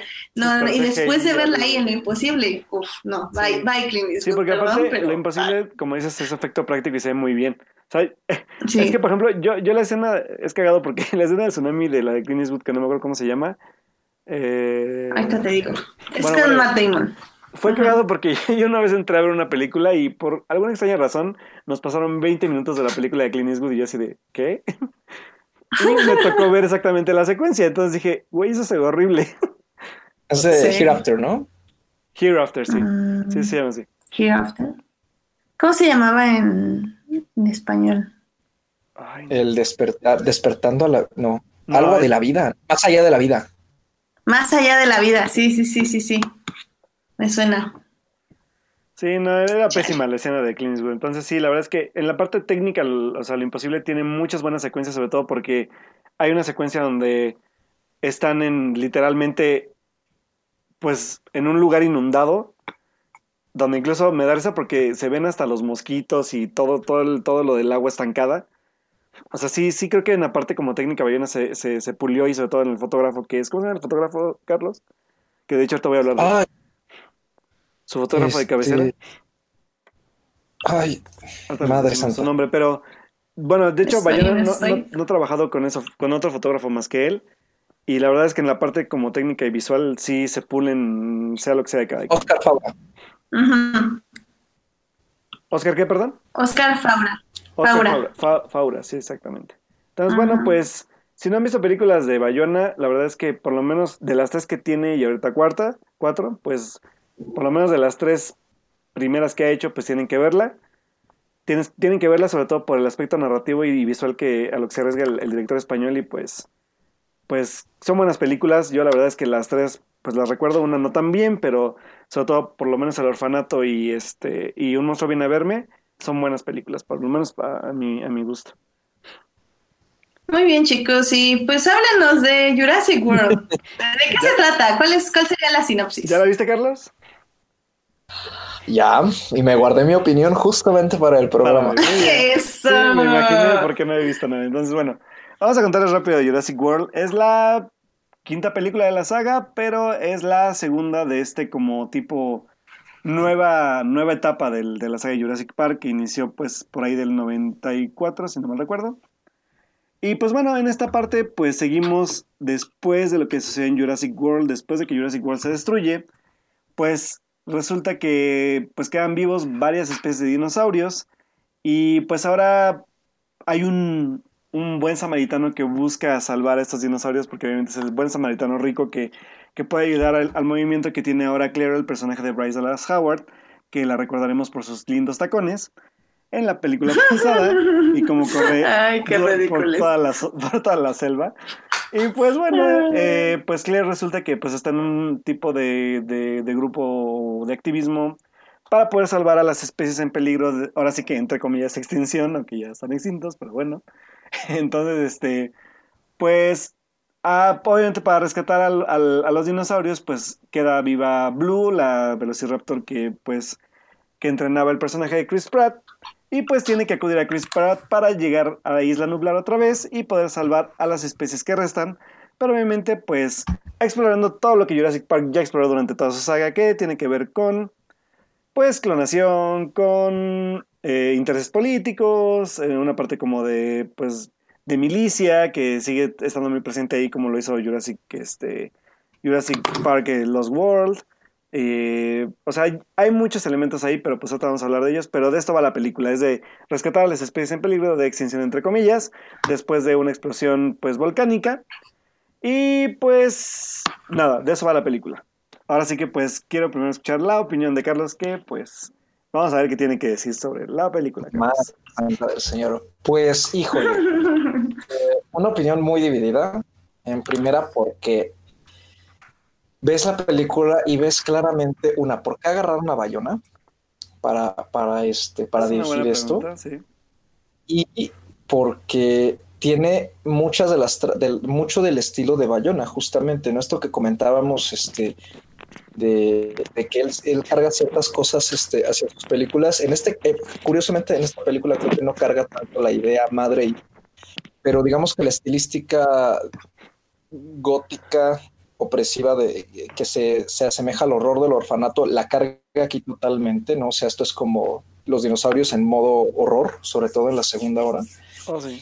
Y también con lo imposible, pues demostró que también puede manejar bien una película de desastre, ¿no? Entonces, finalmente, la primera hora aquí es una película de desastre, la explosión de, del volcán en la isla nublar. Entonces, se, se nota mucho que, que, que, sabe, o sea, tiene mayor control de la dirección de los personajes y mayor control de cierta forma en las escenas, tanto de desastre como, como las de horror, que creo que sí están en general bien logradas, pero más técnicamente que, que por términos del guion, porque madre santa es que el guion es un desastre. Ese es un desastre ¿no? Y este, y no solo eso, o sea, eh, es curioso, ¿no? O sea, que a veces, o sea, el, el, al no estar escrito por el director, ¿no? ¿Cómo, ¿Cómo pueden quedar tan separados los resultados, ¿no? O sea, de que hay buena puesta en escena, creo yo, hay buen manejo de, de los actores, pero el guion de alguna manera para mí le pone una y otra vez piedras a Bayona y, y pues la verdad es que Bayona le saca yo creo que lo mejor que puede, pero en sí es, es un guion que deja mucho que desear, no solamente eh, se vuelve más grande y, de cierta manera más extravagante, o sea, no es una película a la que uno quiera sacarle una trama seria, claro que no, es el chiste es entretener, ¿no? Es finalmente ver madrazos entre dinosaurios, pero este, pero sí llega un punto en que se vuelve algo, pues, too much, ¿no? Sea, es, es, demasiado inverosímil y, y, y, a rato sientes que la película ya no está como en este mundo, se siente como muy, muy en otro mundo, ¿no? O sea, muy, como que ya no hay nada ni de peligro, ni ninguna puesta en juego, ni nada, porque todo el mundo va a sobrevivir y porque pues a nadie le pasa absolutamente nada, ¿no? Salvo a los malos que pues te valen madres, pues porque son los malos y porque aparte pues, tienen muy poco tiempo en pantallas, pues son villanos mal desarrollados aparte, entonces este, y, villanos calca de cierta manera, ¿no? Y también eso lo sentí mucho en general con toda la película, que, res, que recuperaba muchas cosas de, del mundo perdido, ¿no? De la segunda película de Jurassic Park, que a mí no me gusta en general, o sea, es una película muy me. Y este, y, como que es más o menos, eh, es como lo que criticaron de, de The Last Jedi de, con el Imperio, con el Imperio contraataca, ¿no? O sea, que reutilizaba ciertos tópicos de la película de, y creo que sí, o sea, sí lo hace un poquito esta. Y en general, no sé, o sea, los dinosaurios están, están bien animados. Me gustó que haya mucha variedad. Eso es algo que a mí, como como este paleontólogo frustrado de la infancia, ¿no? que yo leía muchos libros de dinosaurios de, en mi niñez, ah. me, me, desesperaba muchísimo de, de, en general de toda la franquicia. Por eso no soy fan de la franquicia, porque para mí ponían a los dinosaurios más X, ¿no? O sea, yo así de, es que yo, con, con, con, mi niño interior así de siete años, ¿no? Es que yo he leído que hay como 300, o sea, ¿y por qué ponen ese? O sea, sea, a mí, a mí nomás no me van a quitar de la idea de que el T-Rex, pues el T-Rex me da lo mismo, hay más grandes y hay más feos, pero yo no sé por qué lo volvieron tan popular y este... Y es como Wolverine, ¿no? O sea, hay mejores mutantes que Wolverine, pero pues Wolverine siempre tiene que salir, ¿no? Entonces eh, es más o menos lo mismo. Y en general me gusta esa variedad, este, y también me gusta que tiene unas, las secuencias de horror, de este, tiene imágenes de horror muy, muy bien ejecutadas. Eso sí se lo reconozco a Bayona totalmente. Eh, en, la segunda, en el tercer acto, en lo que sería como la casa embrujada, ¿no? De dinosaurios, tiene secuencias muy buenas de suspenso. Y también al principio, este, durante la secuencia de la explosión del cráter, tiene un par de secuencias buenas. Tiene una imagen que sí me gustó mucho, muchísimo. No la quiero revelar porque siento que sí es un spoiler. Creo, que es como que el spoiler que se puede salvar de los trailers, ¿no? O sea, que no está, no sé, no vi ningún trailer, entonces igual y, igual y no está, por eso no la quiero mencionar, es una imagen que sí me gustó y, me hizo que me decepcionara más la película, ¿no? O sea, de, híjole, es que esta imagen merece una mejor película, pero para pasar el rato, pues está, está bien. O sea, no, no, no se le puede pedir más, creo yo, al, universo de Jurassic Park y eso es algo que también yo he, eh, digamos, defendido, ¿no? Eh, es un concepto muy cauca, de, muy poca, más bien de mucha caducidad, ¿no? De, poca vida útil, la verdad. Este, ¿Cuántas películas de, Jurassic Park en las que el mundo no termine hecho un desastre por dinosaurios pueden imaginar? yo creo que varias, ¿eh? Yo creo que varias. Entonces, y, o sea, y esta es como la quinta, ¿no? Y si bien el final lo deja, le cambia un poco la dinámica, yo creo que no, no hay mucho más de dónde, de dónde sacarle. Me quedo en todo caso con la primera y, este, y, y, con la tres, porque la tres hasta eso se, no se toma en serio a sí misma y es muy entretenida y va a lo que va, entonces no ocupa una trama ni complicada como lo fue la segunda, que se intentaron complicarla más. Y pues los dinosaurios se quedan en la isla, ¿no? Yo creo que en el momento en que los sacas de la isla es cuando se empiezan a salir las olas de control y, y no sé, es, lo que ya no, no me convence y tampoco me convenció en esta. No sé, Alberto yo sé que le gustó muchísimo, entonces ahora quiero, quiero escuchar bien, bien su experiencia porque evité leer todos los comentarios de Alberto en Twitter al respecto justamente para verla íntegro. Yo, yo lo único que quiero decir antes de lo de Alberto es que creo que deberíamos dejarla uno aparte. O sea, está Jurassic Park y, no la comparemos con nada de lo que siguió, definitivamente. Es que lamentablemente, o sea, creo que... Mm, es que creo que empezó como a otra vez a jugar con esta, bueno, con esta como premisa de la parte de, de los ADNs y todo que fue la pasada. Y aquí se lo está tomando un poco más, entre comillas, en serio en, la, en lo que es Jurassic World, en, en mundo, el reino, el reino caído. Pero, o sea, por eso no, no creo que también sea. No, no creo que sea tan bueno dejarla atrás, porque al final de cuentas, creo que de Lost World y de Jurassic Park 3, creo que Jurassic World y esta toman más de la primera que las otras. Entonces, creo que también no, no creo que sea bueno como decir, no, son otra película aparte porque la premisa se sigue tomando. Entonces, sí puede ser otra película en aspectos de narrativa y de historia, pero al final de cuentas la premisa y la idea están ahí. Y la forma en la que la desarrollan, sobre todo en esta, creo que sí va, sí afecta ya más al universo de lo que lo habían afectado las otras películas, a mi parecer.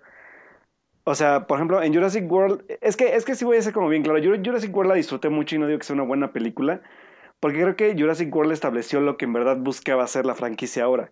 O sea, es una franquicia que busca dinosaurios, acción al por mayor, sin importar, obviamente, más bien arriesgando la coherencia totalmente, ¿no? Y que creo que también dio para mucho de qué reírnos cuando la vimos, pues hace dos años la pasada, ¿no? Se habló mucho de los tacones, que de hecho, la primera secuencia cuando vemos a Claire es de risa, porque Claire está subiendo en un elevador, en un elevador y lo primero que, que, hace Bayona es tomar los pies con tacones y para arriba, ¿no? Entonces como una, incluso una burla personal al personaje de Claire con sus tacones. Y creo que de ahí también ya, ya, ya marca Bayona como el concepto de, ¿cómo decirlo? Como de, de cómo va a ser la, la, película cuando empiece, ¿no? Y cómo vaya avanzando. Lo que sí creo que, y le, y le, doy totalmente la razón a Carlos, que yo me quedé sorprendidísimo fue con el trabajo de Bayona visualmente y en dirección sobre todo, porque también creo que la dirección de Colin Trevorrow en la pasada, en el aspecto de los personajes, yo puedo decirles que yo por lo menos a, a Chris Pratt me caga ya un poco el, la forma en que hace ya todos sus personajes igual. es como de yo soy el cagado, el que hace chistes de todo, el que se burla de todo, pero soy el divertido. Y Claire era como la, no, no te burles de mí. o sea, esta dinámica como que a mí no me gustó en la pasada. Pero digo, la soporté porque al final de cuentas era una película que me, me entretuvo bastante. Pero creo que Bayona sabe que ese sí es un problema con los personajes y los limita a ser un poco más, entre comillas, a tomarse en serio las situaciones que van viviendo. No que no las haya, pero sí son un poco más contenidos. Por lo menos yo los sentí más contenidos a los dos. Sobre todo a Chris Pratt, que yo dije, ay, qué bueno que Sí, no hace chistes cada cinco segundos como en Guardianes de la Galaxia o como en la pasada de Jurassic World, porque el neta sí ya es, ya es un poco saturar, saturar su estilo de actuar en, en, en favor de las películas solamente por el chiste de hacer reír a la gente. Y la verdad es que aquí lo, lo maneja bastante bien Bayona. O sea, yo creo que sabe como, como timings buenos en los que debe decir los chistes y en los que no. Lo que sí pesa un poco en la película, que se debe aceptar, es que hay veces en el que, en que la trama es tan seria o busca ser tan seria que no te la puedes tomar en serio porque el aspecto que le da Bayona, a pesar de que es como muy su estilo, ellos como actores no se prestan para que sea tan seria la historia, ¿sabes? es, sí, Y al totalmente. final de cuentas, la historia que por lo menos para mí queda la interesante, que es la de una niña que, que está presente en esta, en esta trama, que de hecho es como, de hecho creo que Bayona lo dijo en una de las entrevistas. O sea, para mí esa historia es como el, hay una princesa encerrada y ellos van al rescate de ella. No lo saben al principio, pero más adelante se dan cuenta. Entonces, todo ese- este rollo que, que habla Carlos de la casa embrujada de dinosaurios, entre comillas, tiene que ver mucho con ese tipo de, como de premisa. Y que funciona bastante bien, en la, sobre todo en la parte visual y en la parte de tensión. Pero al final de cuentas, para mí el problema como actores son ellos. O sea, que no te la acabas de tomar en serio porque ni ellos mismos se la creen que estén como en, un, en una misión tan seria como la, como, como la que la está llevando la niña. Entonces creo que sí tiene que ver un poco con los actores, pero sobre todo que sí no, no, no, la película creo que se trata de tomar demasiado en serio su tema y la verdad es que pues no lo logran, ¿eh? ese, ese es el gran problema. Y pues obviamente lo que dijo Carlos, los, los villanos son de caricatura totalmente. No recuerdo el nombre de- del, del villano principal, pero es, es ya lo hemos visto en, otro- en otras películas, que de hecho lo vimos... Ajá, que de hecho lo vimos en la de la... ¿Cómo se llama, Carlos? En la que vimos recientemente de terror. Ay, Eh, Vimos una de- La que me recomendaste, Carlos. A ver, salió en la, el ritual. En el ritual. Ah, Raves Fall. Ah, sí, sí, sí, el ritual. Sí, es cierto, sale ahí. Sí, sales el protagonista, amigo. Es, es cierto, eso dije, a este tipo yo lo acabo de Yo lo ver. acabo de ver hace poco. Sí, bueno, eh, sale, sale en el ritual y pues ahora es el villano de la película, pero la verdad es que es un villano muy, muy, muy, muy caricaturizado. Que, pues la verdad es que pues igual me va y me viene lo que haga en la película, pero pues al final de cuentas es el detonante. Por ahí también sale, ¿cómo se llama, Carlos? La, la que es la, la, la nana de la niña. Geraldine Chaplin en su Gerald- tercera exacto, sí. colaboración Yo con dije, Bayona, ¿quién es? creo. ¿Quién es? ¿Quién es? Y sí, Ah, qué cool. Sí, es cierto, sale en Lo Imposible también. Y en el orfanato, sí. Ah. como la, como la medium. Ajá, es la medium, ajá. O sea que Bayona pues ya había trabajado también con ella, entonces este, pues sí, también aparece muy poco, pero pues sí da como un toque ahí a, a la a la historia de lo, de lo poco que puede aportar. Pero sí voy Pero, totalmente... pero, a ver, a ver, a ver, a ver. ¿Qué tal Ajá. sale Jeff Goldblum? ¡Ah! Yo no he oído nada de Jeff Goldblum y tengo que oír Pues algo. es que es como ver, si no saliera Edith. Ajá, es que voy a, Ay, voy a no, hacer... ¿en serio? Ajá, es que voy a hacer ahí un, un, un- un paréntesis muy puntual, que la verdad es que yo la verdad estuve muy a favor de que ese fuera el papel de Goldblum y que no lo arruinaran con un papel caricaturizado, porque la verdad es que yo a Goldblum, después de verlo en Thor, yo quedé bastante decepcionado del personaje. Entonces yo agradecí bastante, sobre todo porque él es el que marca la línea como de la premisa de la película, o sea, estos discursos sobre la parte como de, de que sigue sobre su mismo tema del, del caos, de, de cómo la vida toma su camino, tienen que ver mucho con lo que se va contando y con lo que va diciendo como la historia un poco, pero a final de cuentas pues sigue siendo como un mero pretexto para que aparezca porque no, no es necesariamente relevante, pero lo considero como esencial para el cierre, que a final de cuentas como dice Carlos es un cierre abierto, que emula un poco, yo lo comparé un poco la verdad en mi crítica sobre, sobre el final que deja el planeta de los simios, este, creo que es Revolución, si no me recuerdo que es la segunda parte. Pero Ah, sí. es un final muy parecido, obviamente nada que ver con la narrativa, porque totalmente de acuerdo con Carlos, el guion es... No es malo, es malísimo. Está horrible, o sea. O sea, no, sí, es, que, está- es, que, es que a mí lo que neta me encantó de la película es exactamente eso. O sea, creo que es lo que no, creo que no acabé de, como de describir bien, pero la película es emocionante y es entretenida gracias a Bayona. O sea, yo, yo como soy un poco más fijadillo en la parte, no sé si Carlos igual lo notó, pero la forma en que Bayona emplaza la cámara con el, con el director de fotografía, los encuadres que hay, o sea, yo, yo fácil encontré como, ¿cómo se llaman los One Perfect Shots? Encontré como 20 One Perfect Shots en toda la película y para hacer una película de blockbuster... Es que sí los tiene. Fue como de, wow. o sea, yo neta no, es que sobre todo porque yo no esperaba que Bayona lograra esto, o sea, ¿cuántos directores de nombre hemos visto entrarle a una franquicia y no hacer absolutamente nada? O sea, son contados los casos. Y que Bayona haya hecho esto con Jurassic World para mí es como una gran oportunidad, sobre todo para la franquicia de crecer y sobre todo en, la forma en la que la dejaron abierta. Y que de hecho no sé Carlos, pero... Y que se va a ir al demonio porque la siguiente la va a dirigir Colin Trevor. exacto, o sea, pues sí, pudiera haberse quedado bien si, hubieras, si hubiera continuado Bayona, pero al menos Bayona le deja una puerta abierta bastante buena aunque obviamente después de ver el, el... De hecho yo me burlé en Twitter después de que, de que salí de ver la película porque sí dije un chiste sobre su, este, su escena post créditos. Pero yo la verdad es que yo me quedo mucho con eso. O sea, yo creo que yo, yo, yo sobre todo que no esperaba nada de la película.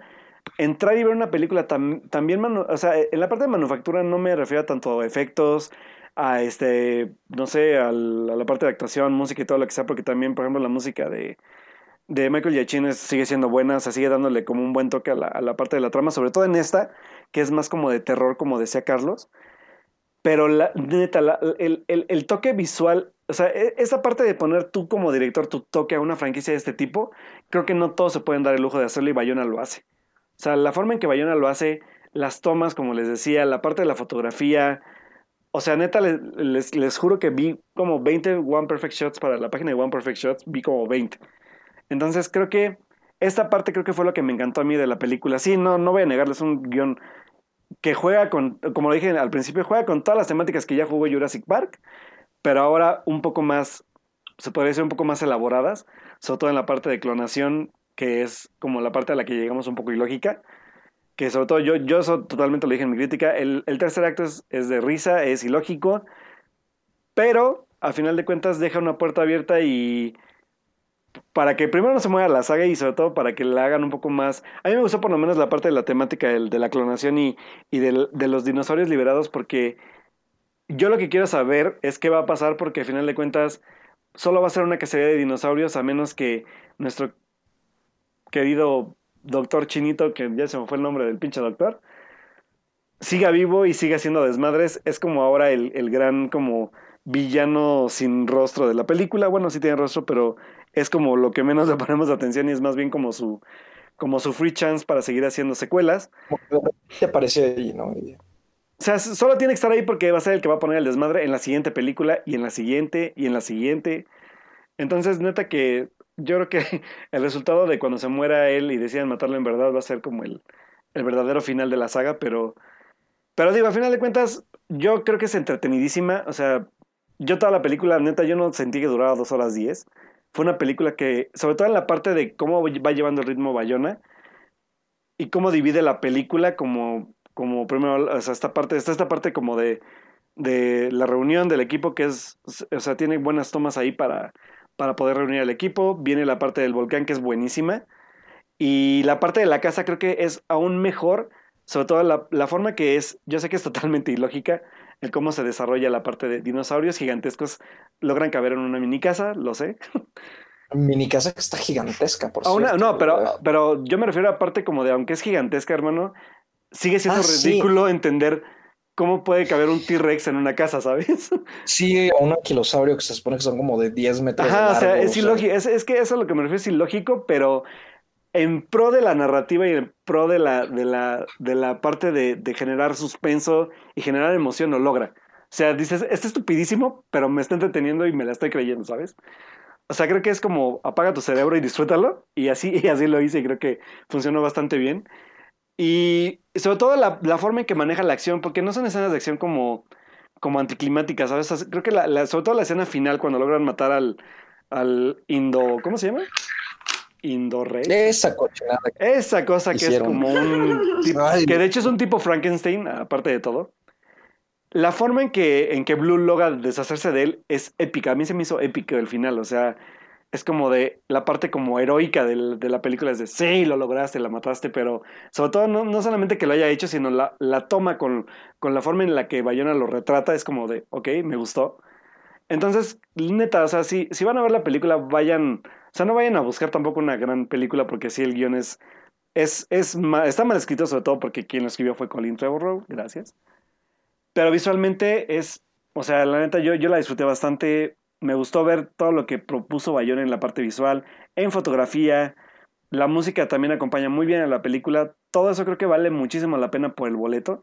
Y yo, la, yo sí debo aceptar que la quiero volver a ver en IMAX, sobre todo por la parte de las imágenes. Pero, pues sí, al final de cuentas, yo lo que sí puedo apostarle es que es el primer blockbuster que me emociona ver en, el, en este verano, que ha sido bastante mediocre si no es que.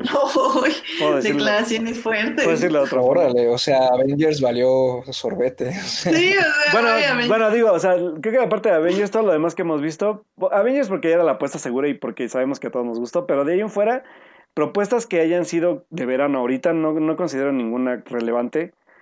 Y digo, Jurassic World es la primera película. Eh, sí, perdón, es que había olvidado Avengers, no, no me critiquen.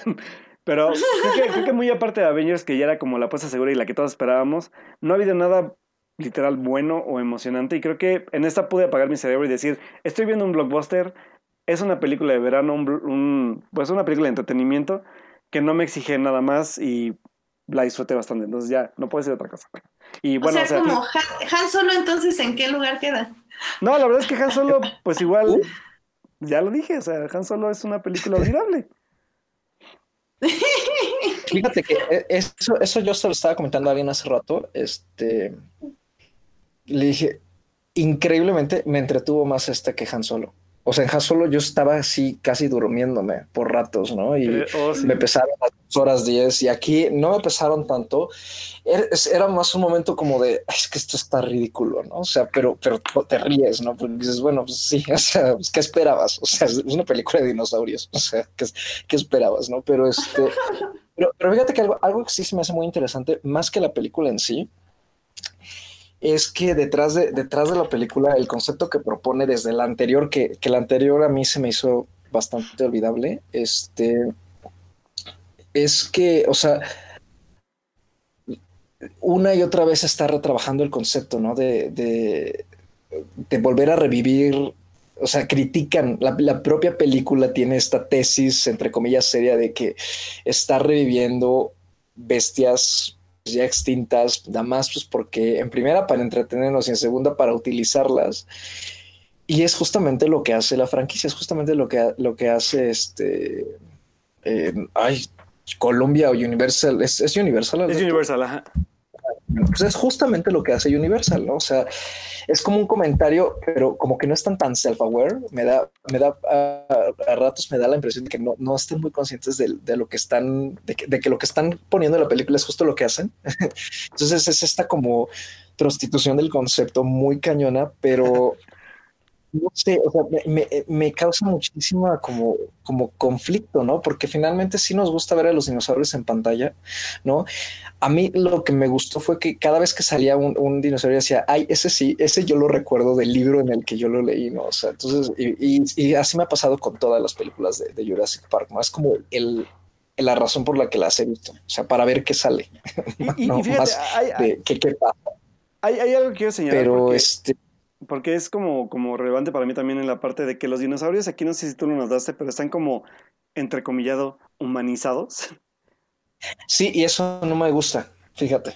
Sí, eso fue como raro. No, no, sí, es, ya, es, ya es como una, es que es, es que es justo a lo que iba con mi comentario, ¿no? o sea, de que sí ya es como, como un moldeo ya muy, no consumista, pero sí ya como, como, es como, valga la redundancia, pero digo, valga el concepto, pero como enseyuizar la franquicia también, ¿no? O sea, de crear no solo personajes, que los humanos sean como, ah, pues ellos, o sea, ya no se trata de humanos que escapan de los dinosaurios, sino se, ya es hacer como una especie de mancuerna dinosaurio humano que se enfrentan a dinosaurio y humano malo, malos.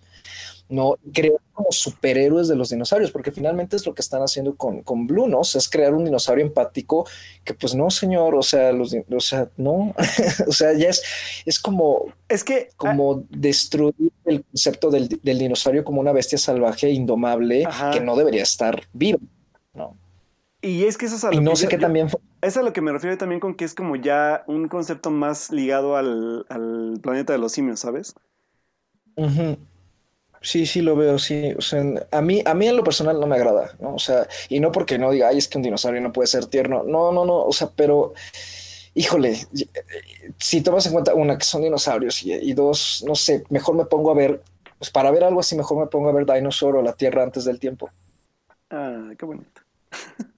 No, dice, Alberto Morán que son Pokémones ahora. Ándale. Sí, totalmente de acuerdo. nada más les falta la Pokébola. No, pero, pero en, en, Pokémon no había, no había dinosaurios, sería más como como los de Digimon. ¿Cómo no? Ay, ¿cómo no hay dinosaurios? No manches. Se ve que no has jugado Pokémon Go hace mucho tiempo. O sea, bueno, ¿por qué hablamos? mi, mi, mejor Pokémon ahorita en Pokémon Go es Tiranitar y es un dinosaurio. Ah, Tiranitar, sí es cierto. No, pero yo me ver más como a Digimon, como a Agumon. Ah, también. No, pero sí, en, Pokémon hay un montón. Sobre todo de las nuevas generaciones. O... Sí, Aurorus y Amaura. Pero bueno, chicos, entonces, en conclusión, una película que hay que apagar el cerebro para disfrutarla, oh, pero que por eso mismo es muy entretenida. Oh, sí. Oh, sí. Excelente, excelente. Sí, ya, Porque, digo, es que se nos está acabando el tiempo, chicos, y yo sé que querían hablar rápidamente de otra película. Ay, dale, tú dale. Y yo quería hablar rápidamente de otra película, entonces, Aerodáctil, gracias Alberto Morán. Ay, es que es, perdón Alberto Morán, pero es que nuestro Alberto es, a veces se le olvida el asunto del Pokémon Go. ya dije, cada quien con su veneno, déjame con mi Pokémon Go. o sea, ya se me pasaron el Wikipedia del Pokémon. Sí, señores, ya sé que hay dinosaurios, pero se me fue la onda, ya, bye. Gracias. pero bueno, pues así ya nada más, eh, ¿o quieren decía alguna otra cosa de Jurassic No, ya, es todo. Muy bien.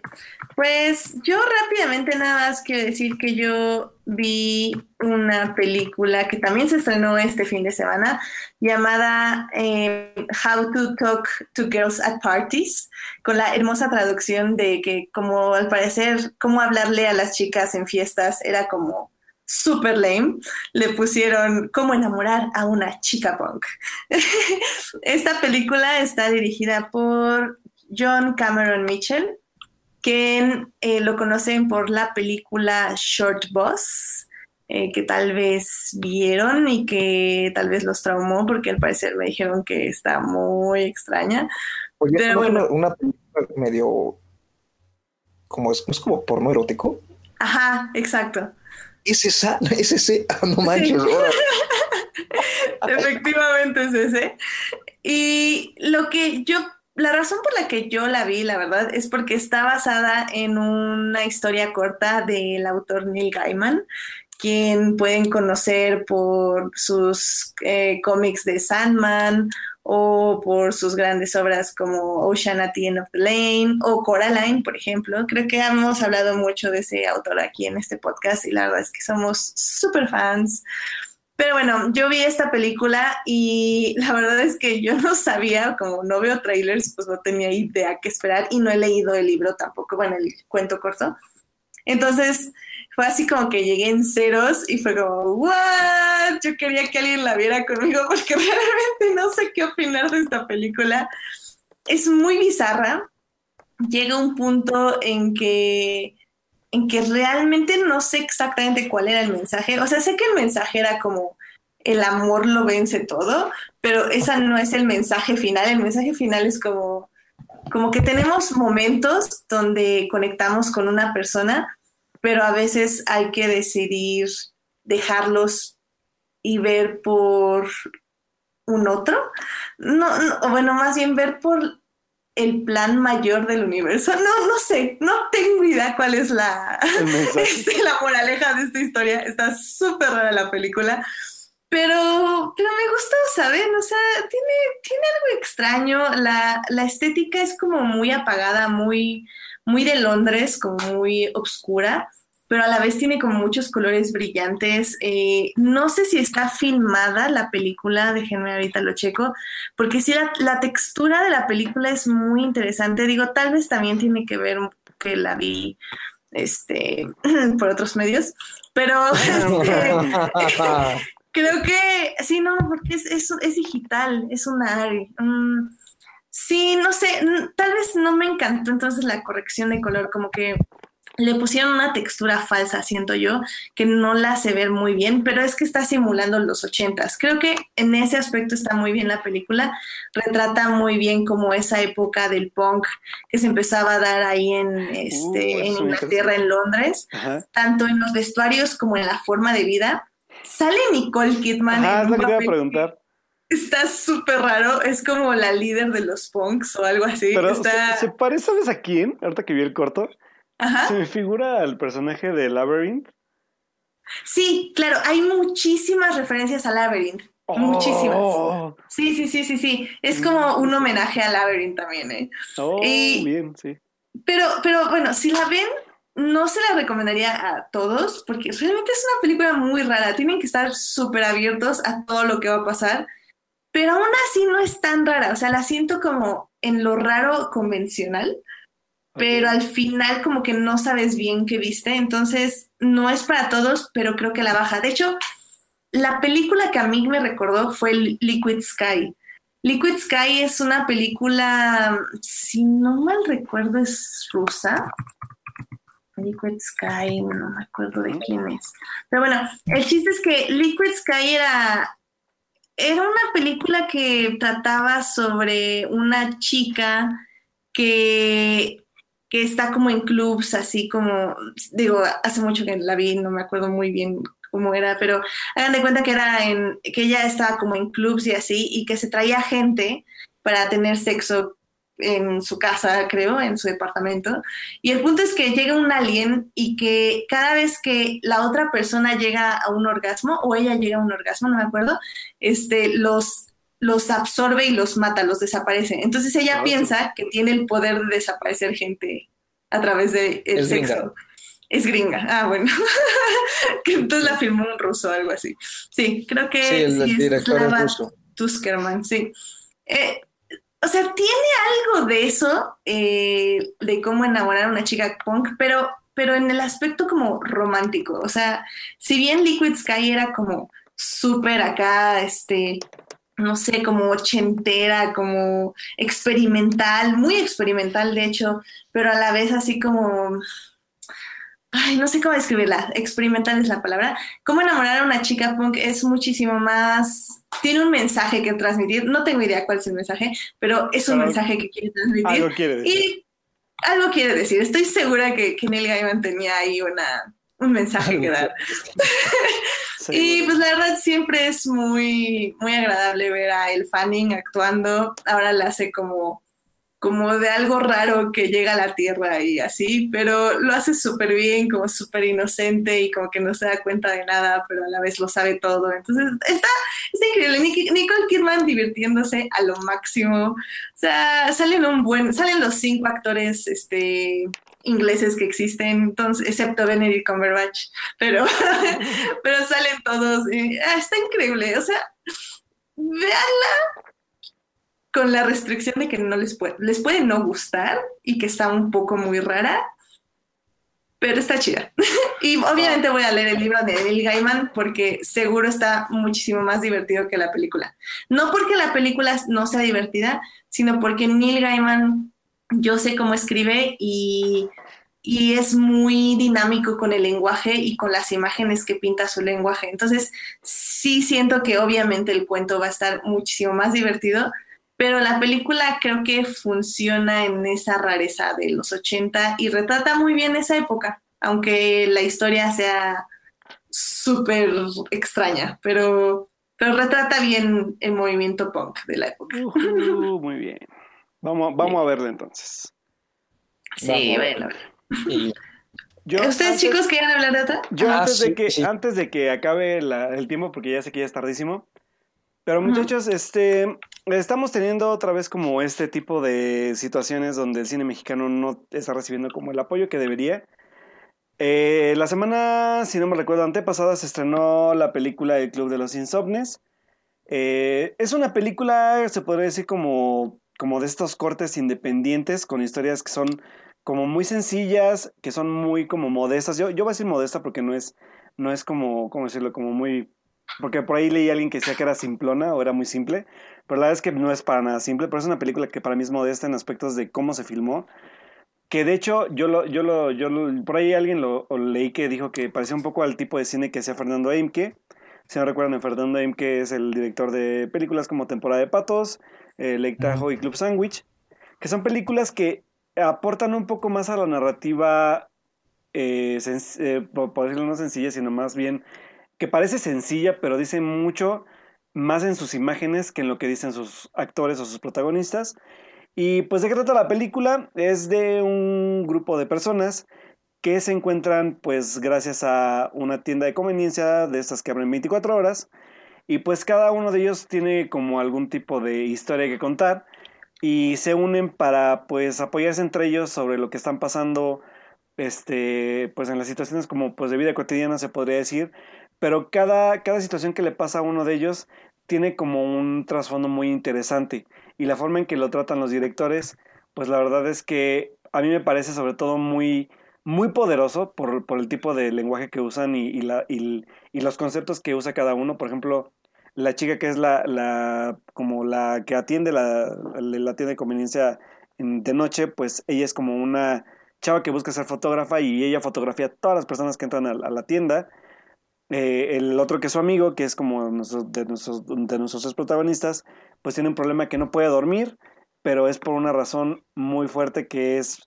pues que está teniendo muchos problemas, sobre todo no solamente de su vida amorosa, sino literalmente personal, también en el trabajo. Y la otra historia es de una chica que tiene un problema que no se nos revela ya hasta mitad de la película, pero que tiene que ver un poco como sobre la decisión de una persona sobre su cuerpo. Entonces, también es, es algo fuerte, de hecho parece que lo tratan con mucha sencillez, pero la verdad es que no. Hay, hay, hay un trasfondo muy interesante, sobre todo porque ella es veterinaria y habla un poco de, de ese concepto de, de, la vida y de, de, cómo aceptar la vida y del, del, del decidir sobre tu cuerpo. Entonces, es, son conceptos muy interesantes. Hay algunos personajes como que añaden un poco a la historia, que es el personaje de, de Humberto Bustos, que es el, el compañero de, de, del chavo este protagonista. Está también por ahí Fernando Luján, hace una aparición muy, muy, muy, este, muy corta, pero la verdad es que es muy, muy, muy divertida y muy, muy interesante y muy mística. Y pues también por ahí está, creo que hasta sale Sergio Goiri. Es muy raro verlo ahí, pero, pero también tiene un personaje como que es como detonante para uno de ellos. Y pues la verdad es que es una película que, que dura muy poco, dura creo que apenas llega a la hora y media casi. Es una película que, que, que, para mí avanza bastante rápido para el tipo de narrativa que es. Eh, la parte de producción es muy, muy, muy, muy buena. Y la verdad es que creo que es de este tipo de cine mexicano que luego hace falta un poco como ver.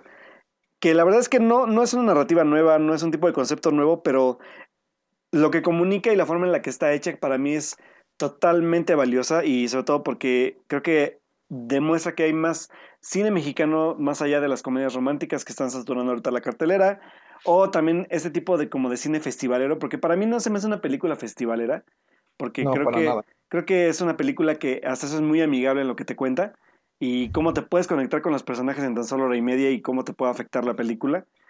Y pues la verdad es que si la pueden encontrar, lamentablemente, por ejemplo, acá en, en Puebla se dieron dos casos, que primero estuvo en el, en el cine azulito, estuvo, ni siquiera estuvo la semana completa o sea, todavía no sonaba Jurassic World y el miércoles literal del preestreno de Jurassic World la quitaron, no le dejaron el, horario que tenía que era de 9 de la noche y 10 de la noche.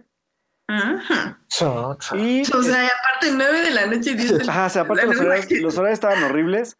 Y eh, de esa semana de estreno de Jurassic World regresa pero ahora al cine, cine rojito, igual con horarios horribles, eh, 9.45 de la noche y 1 de la tarde creo que ya, ya, ya platicamos un poco Dan Campos, que ya, ya ha estado antes con nosotros en el programa, y yo, sobre, el, sobre la estrategia también de distribución de este tipo de películas.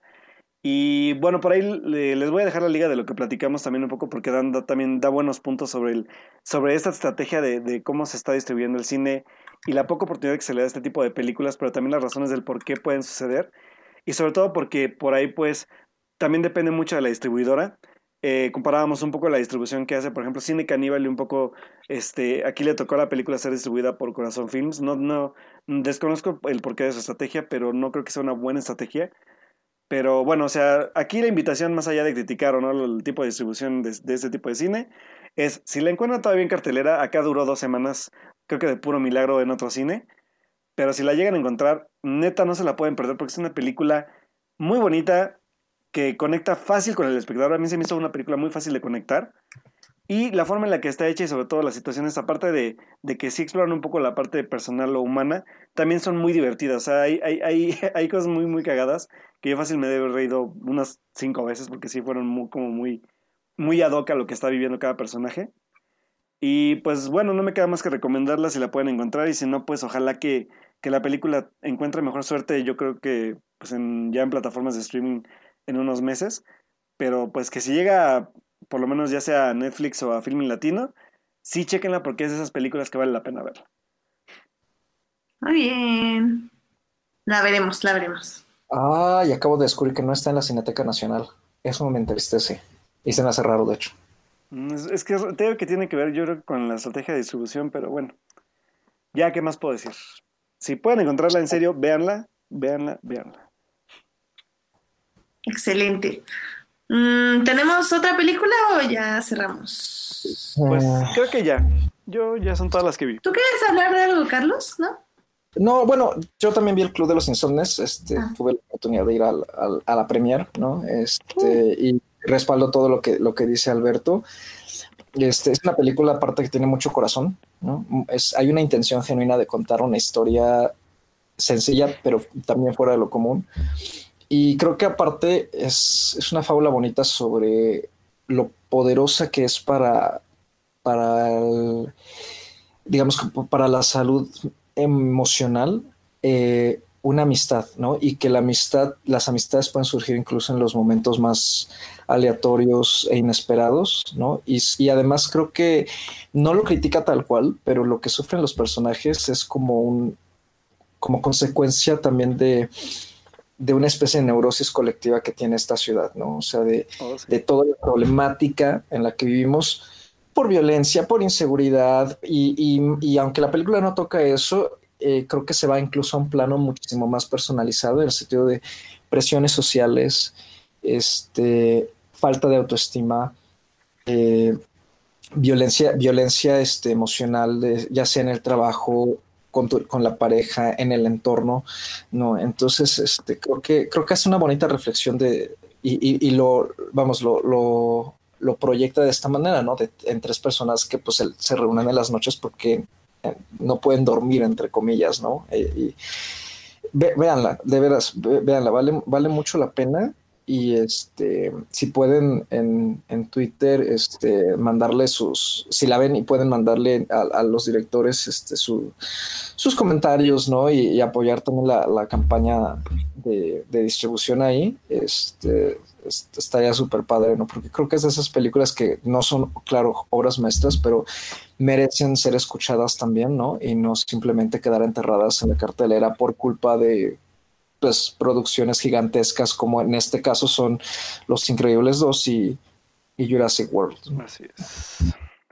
Y pues bueno, que por cierto la película, debo, debo, ese es como un punto personal muy aparte de la película, que cierra con una de las mejores canciones que escuché en mi adolescencia, así que ahí les voy a dejar en el, en el, en el este, en la página de la canción para que la escuchen y vean cuál es. No les voy a decir para que se metan al diferido a ver de qué estoy hablando.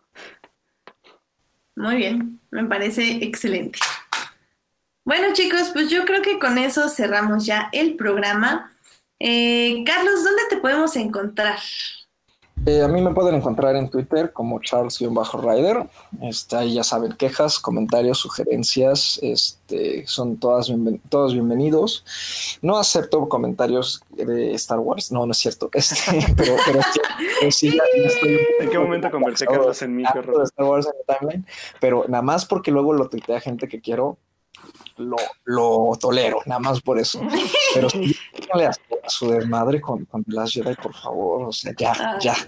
Y este, ya, vamos, ya vamos a empezar la campaña Kickstarter, amigo. Ahí sí puedes no, no, no. O sea, no. Olvídenla ya. O sea, no es ya. O sea, no es la gran cosa. ni para bien ni para mal. Y esto, o sea, ya estamos como con Modern, ¿no?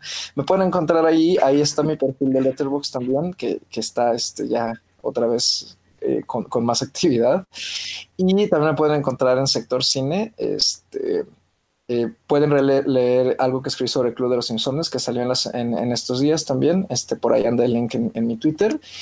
Y puedo de una vez confesar que esta semana sale mi crítica de desobediencia, que creo que se estrena este viernes, pero pues ya, ah, este... A ver, a ver, rápido. Sí, no, ma, me. ¿Eh? ¿Cómo? ¿Eh? ¿Qué? o sea, ¿está buena? ¿No está buena? La, veo mañana.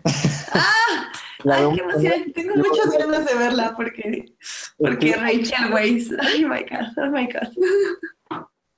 Mañana, mañana la veo, mañana escribo de ella y no sé bien cuándo vaya a salir la crítica, pero seguramente sale el jueves. Entonces ahí van a estar. Si les interesa lo nuevo de Sebastián Lelio, este, ahí les revisen mi Twitter porque ahí voy a publicar este, el link cuando salga. ¡Qué emoción! Necesito ver esa película, pero bueno. Because reasons. Em, Alberto, ¿dónde te podemos encontrar? Pues bueno, chicos, a mí me pueden encontrar en Twitter como Alberto Molina con doble O, Molina. Y pues como cada semana estoy publicando pues mis textos en Síntesis Hidalgo para pues seguir comentando sobre cine. Y pues por ahí igual en Twitter pues estoy igual, ya saben, escribiendo de todo un poco, de ya sea de memes, eh, series, videojuegos, este y todo lo demás que se me cruza en el camino, pues como en el programa, pues ahí lo estaremos comentando. Y pues ya saben, igual como Carlos, comentarios, opiniones, todo, pues es bien recibido ahí para ampliar la conversación de tanto del, digo, del programa como de otro tipo de temáticas. Y a mí me pueden encontrar en HT Idea, donde estoy escribiendo de series, de películas, retuiteando muchas cosas de Star Wars, porque obviamente yo sigo a pura gente cool que nos gusta Star Wars. Y así. y, pues sí, estamos, estamos eso. También hay muchos feelings ahorita de Nanette y de Queer Eye, entonces ya saben, mi tele al parecer va a estar llorando mucho, pero, pero llorando de, de la buena forma. Entonces, ahí síganme cualquier cosa. Em, pues bueno, muchísimas gracias Carlos por acompañarnos en esta transmisión. Esperamos tenerte de vuelta muy pronto porque eh, tenemos varios especiales en, fila contigo. Oh, por Dios. Ya, ya, ya me animaste. oh, sí, oh, sí, oh, sí, oh, sí. No, como siempre, un placer estar con ustedes dos en el programa y estar charlando de, de cine, ¿no? Y de series y de, todo lo demás. De veras, un gusto, como siempre. Y este, pues nos estamos viendo y escribiendo pues, para, para el siguiente programa, ya saben. Uh, eso. es todo. también muchísimas gracias a quienes nos acompañaron en vivo. Estuvo este Alberto Morán, Marcela Salgado, Manuel Coutinho, también estuvo Iván Meléndez. Y. Ah, y este Julián García. Julián también, saludos Julián. Eh, muchísimas gracias por acompañarnos. También muchas gracias a quienes nos oyen durante la semana en Hearties y en iTunes.